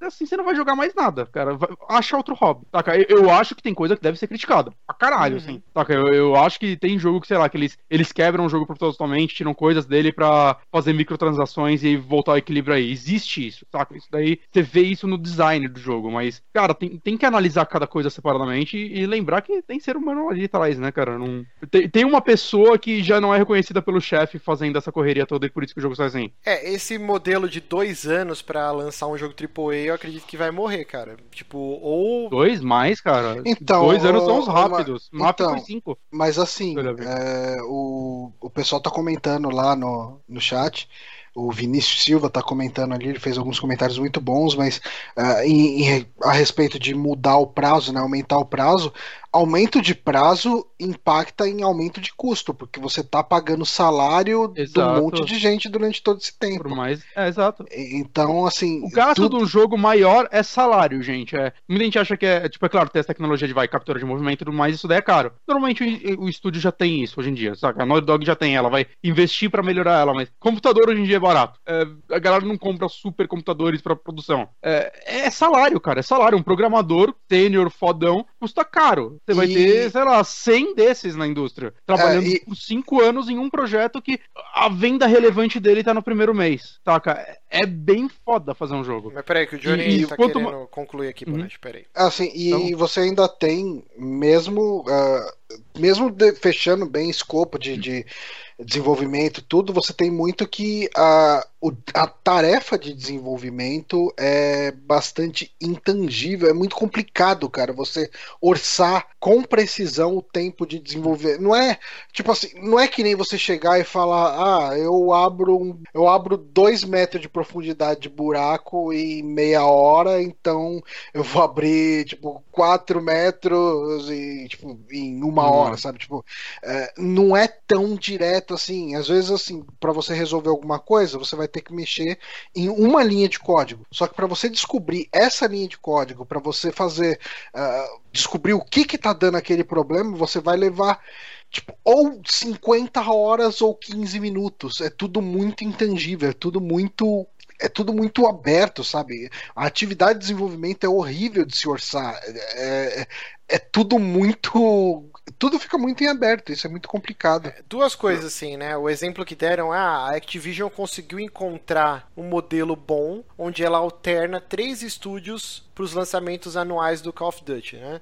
Só que, uhum. cara, quem mais tem essa grana da Activision para bancar três estúdios, grana, né? Entendeu? Bancar três estúdios inteiros. Né? Estúdios gigantes, é. né? Então, isso é complicado. Outra coisa, tem ou, aquele jogo. Ou a Rockstar, né? Que, que faz um jogo a cada seis anos, Sim. ela fica oito anos trabalhando nesse Cara, a Rockstar é um. Ela vai. Ela pode investir bilhões no jogo dela, que ele vai virar o mais vendido do sua época. Sim, saca? o, o GTA V, é, ele tá até hoje no top 10, cara, dos jogos mais vendidos e sempre nas hora. cinco primeiras posições, sabe? É, é uhum. é um, algo absurdo. É, outro, é fora de linha o negócio, é absurdo. Sim, sim. Então não dá para pegar esses exemplos. Teve aquele jogo da Capi, Capivara Games, né? Que, que vai sair uhum. pra Xbox e PC. Que como que ele chama, cara? Que ele é tipo um Dark Souls misturar com Zelda, visão de, de cima, assim. Cara, puta, eu esqueci o nome desse jogo, mas ele tá, tipo, trocentos anos anunciado, e até os caras estavam falando que eles temem pelo estúdio, porque é o que o Bonatti falou, tem salário de um monte de gente que tá sendo pago, e aí, cara, esse dinheiro tá vindo da onde? Tipo, será que o jogo vai vender o uhum. suficiente para dar lucro ainda e cobrir todos esses gastos? É, a gente vê, vê e casos... outra coisa. É por isso que a gente viu muito estúdio quebrando, né, na última geração. Sim, sim. Porque Exato. sumiu, né, coisa. esse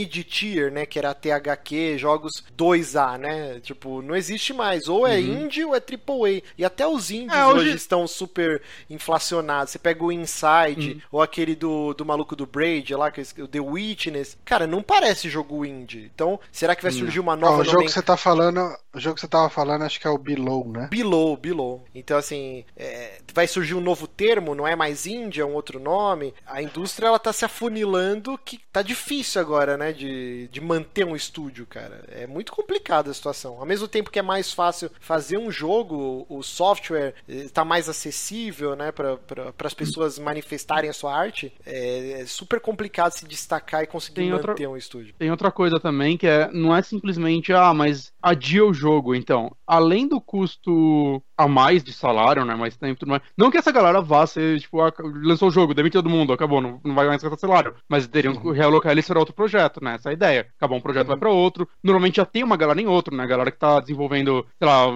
uma parte específica do começo da produção, ela acabou esse começo de produção. Ela não fica ociosa quatro anos olhando, coçando e ganhando. Ela vai para outro projeto, ela, ou escreve vários projetos para alguns se aceitam, né? Tá, isso é relevante. Mas tem apartamento, se você adiar muito o jogo, cara, é uma coisa que a ninguém fala, que é a parte da, da corrida pela melhor tecnologia, melhores gráficos. Cara, às vezes você adiar um seu jogo que, teoricamente, ele é seu jogo mais bonito do seu lançamento. Se você adiar ele um ano, talvez você esteja meio que um suicídio desse jogo. Porque é, tecnologicamente ele vai perder uma boa parte de relevância. Porque todo mês tá saindo coisas, saca, com mais bonitas ou com uma tecnologia nova melhor, sei lá. E se você atrasar um ano desse lançamento, acontece tipo o The Last Guardian. Foram 13 anos, sei lá quantos anos foi essa porra. E. Não, não foram 13 anos, foram anos pra caralho. e hoje você olha para ele e todo mundo fala: é um jogo bonito de PlayStation 3 saca? Por quê? Porque ele ficou datado, enquanto quando a primeira vez que ele apareceu, ele era o jogo mais lindo da história, todo mundo tava maluco pra isso. Acontece isso, cara. E para muito jogo, visual é importante. É muito uhum. importante. Não tem como. Jogo não é só gráfico, claro que não, mas é importante, cara. Nessa corrida do AAA, o público geral se importa com isso. E, e vocês acham que essa mudança na indústria tem que vir só dos grandes estúdios ou da gente como consumidor também? De tipo é, tentar Cara, entender exato, mais certeza, esse mas lado. Eu não acho que ela vai vir. Eu acho, eu não acho que vai acontecer. Eu acho o seguinte: uh, qual que.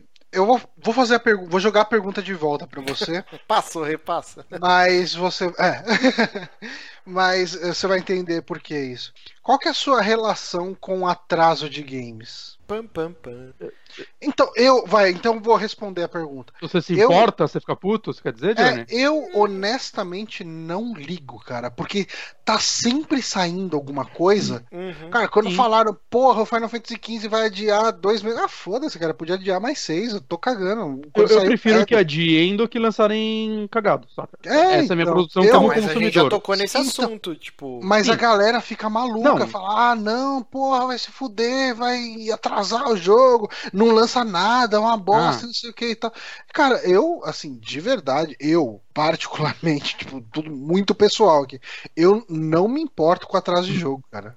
E não, assim, não só. Um bom exemplo disso. Acho que, acho que nós três aqui normalmente a gente tem um. A gente sabe esperar, saca? Tipo, de modo geral, não só de atraso, mas update e tudo mais. Entra no fórum do Steam na parte de Mafia 3. E eu fiquei acompanhando lá porque os desenvolvedores estavam postando coisas. Meu, vê assim, é 80% daquela galera, tirando a galera super racista que odeia o jogo por causa disso já e tá reclamando há três anos dessa merda. É, tem uma parcela lá, cara, que é, é, ridículo, saca? O desenvolvedor postou assim no dia do lançamento. Ó, nesse final de semana a gente vai lançar um patch pra arrumar isso. É, vou pedir meu dinheiro de volta, essa merda, essa porcaria, xingando a galera. Tipo, não era um, não era dois. É tipo, a página principal do Steam era 80, 90% dos tópicos sobre isso. Você dava F5, cara, só pra ver mais xingamento.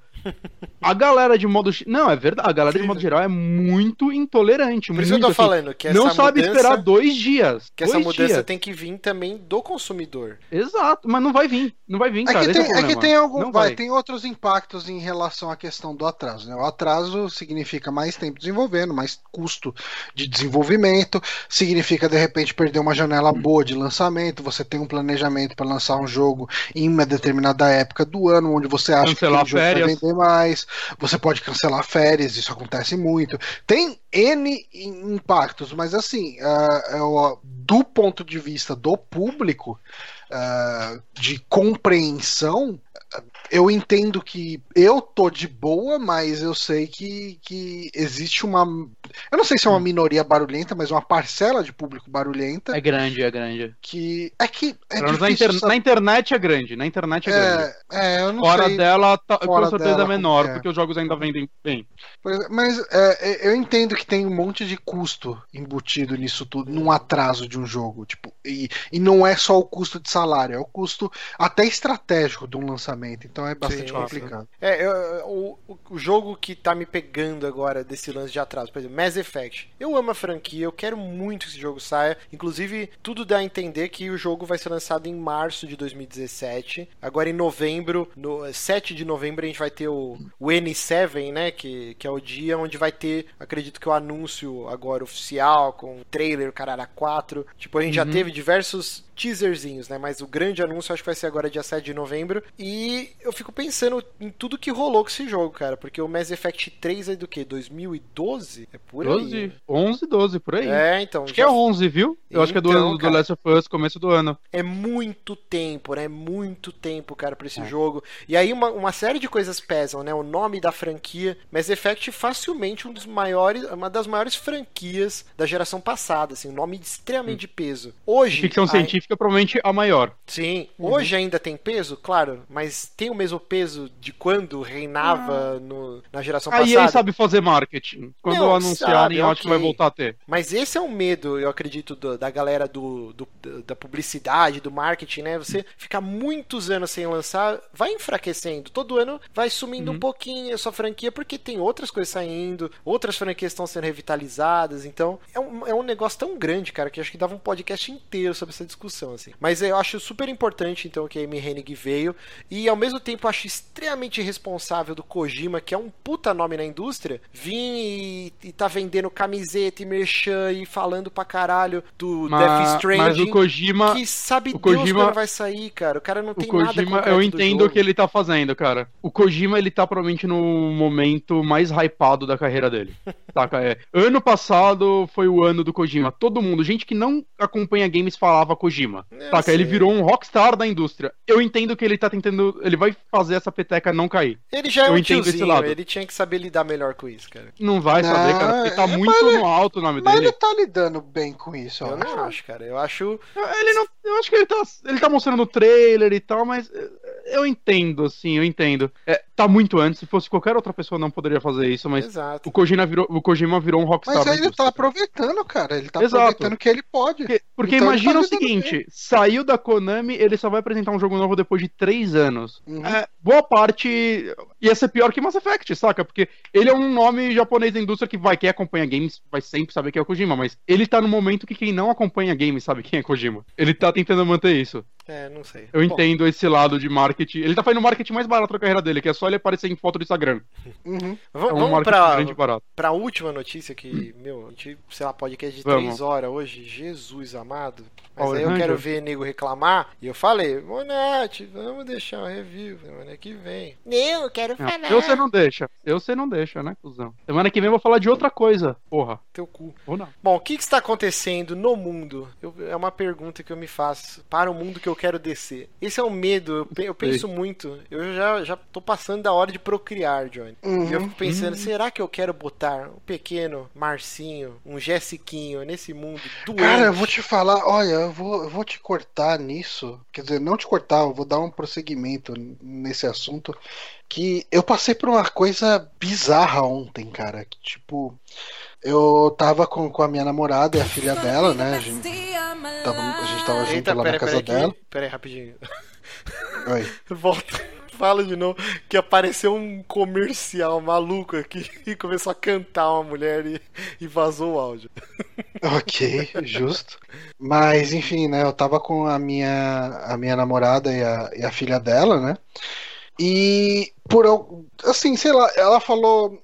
Ela tem 13 anos, então algumas coisas não tem muito peso para ela. Uhum. E, e, ela falou alguma coisa sobre estupro, assim, de uma maneira um pouco, um pouco de brinquedo, assim, de, de brincadeira. E nesse momento que ela falou, uh, tanto a, a, minha namorada quanto eu, a gente ficou quieto um tempo e ela sentiu o peso né, do, uhum. do, do silêncio. E a gente começou. E, cara, eu, assim, na verdade, enquanto a, a Patrícia tava quieta, né, eu comecei a falar sobre cuidados para ela ter, uh, tipo, de não ficar em lugar isolado, de tomar cuidado, de, sabe, não dar.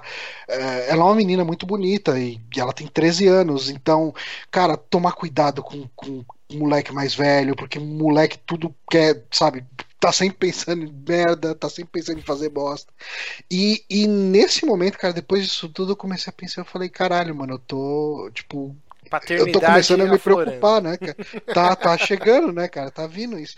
E, e, e, justamente tem. Eu acho que veio todo esse pensamento por causa do que você tava falando, né, cara? Tipo, que mundo é esse que a gente vai colocar alguém, cara? Exato, cara. Por que, que estamos falando isso? A nova moda do momento são pessoas descerebradas se fantasiando de palhaço e se escondendo em parques, estradas ou de madrugada aparecendo no jardim, invadindo as casas e fazendo micagens para uma câmera de segurança. E isso está virando uma febre. Como tudo que é ruim alastra vídeo Pokémon Go. Não, não ARG pro novo It, não? Não, então, a gente já vai falar disso. E isso tá lastrando. Começou nos Estados Unidos, acho que na Carolina do Norte, uma coisa assim. E aí já foi pro Canadá, pra Austrália, pelos seis lugares, inclusive chegou no Brasil, como tudo, né? Chega aqui. Acho que eu inclusive, hoje já teve um relato no. Acho que no G1 de um casal que foi assaltado por uma quadrilha de três pessoas fantasiadas de palhaço e levaram 6.500 reais e o cara roubaram o carro também. Carai. Então, o que que tá acontecendo? A, a, princípio o pessoal achava que era um ARG, que nem o Bonatti falou. Vai ter um filme do It em 2017. A primeira coisa que eu procurei foi ir no MDB para ver o lançamento do filme do It. E tá previsto uhum. para setembro do ano que vem. Eu falei, não, tá muito cedo para começar tá um ARG. Longe, né? né? Tipo, e não, a Warner Bros, um porta-voz, já, já deu declaração e falou: não, nós não temos nada a ver com isso, não é um ARG para divulgar o filme, a gente não tem Ele nada a ver é com isso. É bem responsável, cara. É, e aí foi a primeira coisa, eu e a Jéssica a gente tá conversando. A Jéssica ela se caga de medo tá bitolada nesses vídeos aí dos palhaços. E a gente tá conversando sobre isso e eu falei, cara, isso não pode ser um ARG de um filme, de série, porque isso é muito irresponsável. A gente tá acostumado a ver cara. quando algum filme de terror, sei lá, a gente vê essas pegadinhas, o SBT faz, né? Mas geralmente é uhum. contido uhum. num lugar, geralmente é meio ah. combinado. Então é algo sadio, né? Saudável. Uhum. Isso uhum. não, cara. Isso daí começou com crianças é, dando relatos que foram seguidas com palhaço com faca, ou palhaço tentando atrair crianças para dentro da floresta. E, tipo, que nem tá passando agora o vídeo, o cara destruindo uma abóbora que tava na, na varanda de uma casa e dando risada pra câmera. Tipo, isso é, já é invasão então... de propriedade, sabe? E isso pode gerar morte. Tipo, se eu tenho uma arma, eu tô na minha casa, e aí eu vejo pela câmera de segurança lá no interfone que tem um cara vestido de palhaço fazendo graça, eu saio e meto uma bala no meio da cabeça dele. Ainda mais nos Estados Unidos. Tem um que o, cara, o, palhaço correndo atrás de um carro, velho. Correndo Sim. na direção de um carro, velho. Com uma serra elétrica. Pisar no acelerador, o cara pisar no acelerador e falou, falou aí, pá, atropelar, Cara, não, é, isso é, é, não é brincadeira, saca? Não é brincadeira. Essa do. Isso, puta, é uma pessoa sozinha à noite, assim, vê uma parada dessa, cara. Ou é. Tem um infarto, saca? Você pode fazer qualquer coisa com a é, pessoa. Alguém cara, toma um é... susto e bate o carro. Uma N coisa. Então, é. descartado e tem, que tem isso pessoas é um que podem. Tem pessoas que podem ser afetadas por isso por muito tempo. Assim, pode gerar um medo pra vida. Tipo, um, uma aflição que a pessoa vai ter pro resto da vida, cara. Você pode acabar com a cabeça de uma pessoa. Sim, ainda mais uma assim, criança, cara. cara. uma criança, uhum. tipo, que tá muito suscetível a se traumatizar pro resto da vida, a criança ter um trauma com essa porra, por causa de uma brincadeira imbecil. E assim, eu acredito que 90% desses vídeos que estão circulando na internet é de gente fazendo brincadeira. Mas é tem assim. uns 10% aí que é sociopata e, a prim... e tá aproveitando da situação para fazer alguma merda que uhum, já aconteceu concordo. algumas, né? E aí a gente tá vendo um levante de pessoas que estão se organizando agora e tem diversos vídeos que as pessoas estão caçando esses palhaços, né? E aí tem nego que tá com o taco de beisebol no carro e desce e quebra a perna do maluco que tá vestido de palhaço. Ah, eu, eu, fiquei assistindo vários ontem. Num campus do, de uma universidade, meu, tinha umas 40 pessoas, pegaram o maluco, mas arrebentaram, lincharam o cara. Teve outros que já foram presos. Um xerife de uma cidadezinha dos Estados Unidos deu uma declaração num jornalzinho local e falou: ó, a minha ordem é essa. Se eu ver nego fantasiado na rua, eu vou dar tiro. Se tiver com arma na mão, machadinha, vai tomar tiro. Então, assim, é assustador, cara, o que tá acontecendo. Já deixou de ser uma brincadeira. De uma brincadeira uhum. extremamente de extremo mau gosto. Que mundo é, é Lá nos Estados Unidos, principalmente, tem muito canal de pegadinha. Mas é bizarro porque. E tem umas muito pesadas, assim. Eu já cheguei a ver vídeos também de pegadinhas que dão errada, velho. Tipo, o maluco foi, foi fazer alguma merda dessa fantasiado com um maluco isolado, assim, num, num beco. Aí o maluco tirou a arma e, tipo, fudeu tudo, saca? Tirou no cameraman. Acontece isso, saca? A galera é meio burra nesse sentido. Mas no, no caso disso, eu não tô vendo nem, tipo. Normalmente apareceriam esses canais os caras mostrando, ah, esse é meu vídeo, e ele fazendo depois. Não tá aparecendo isso, né? Tá aparecendo só freaks na rua. Sim, sim. É, é bizarro. E, e, infelizmente chegou no Brasil. Então tomem cuidado. É, uma amiga da Jéssica falou que teve, acho que um metrô aqui de São Paulo, tipo, de noite que tinha um cara vestido. Então, assim, meu, que, que bobeira, né? Porque o cara tá se sujeitando a tomar um tiro, ou tomar uma facada, ou ser linchado. Porrada pra caralho. É, porque... É, tipo... E aí o cara vai alegar é, o quê? Muitas vezes brincando. é um cara normal que vai fazer uma zoeira dessa, mas o outro cara não é uma pessoa normal, saca? É um cara que pratica alguma arte marcial e os caralho vai quebrar esse maluco, Sim, velho. Então, aí, aí o cara vai alegar o quê? Oh, eu tava só brincando. Pô, você não tá vendo o que tá acontecendo, que tem um monte de gente com medo, que é uma bobeira que você tá fazendo, então, e você tá correndo um risco, você tá pondo sua vida em risco, porque é uma hora você vai trombar alguém que vai te arrebentar ou te matar, entendeu? É um negócio muito idiota. O Stephen King deu uma declaração no Twitter, lá ele é bem ah, é? ativo. É? E é, lá nos Estados Unidos meio que virou uma histeria essa porra. A CNN tá noticiando, um monte uhum. de jornal lá importante tá falando disso. É um big deal nos Estados Unidos, cara. Tá todos o os estados. falou? Você lembra? Ele falou que pra galera dar uma acalmada, que isso era uma histeria em massa, que palhaços são legais e que. eu não lembro exatamente o. o ele não fez muito bem pela imagem dos palhaços, que fique bem claro. é, escritor de It, né? Mas assim. Ele não é muito querido no sindicato do, dos clowns. mas assim, foi descartado então o lance de ARG, seria um ARG extremamente irresponsável, mas não é uhum. é isso. É, pessoal tá.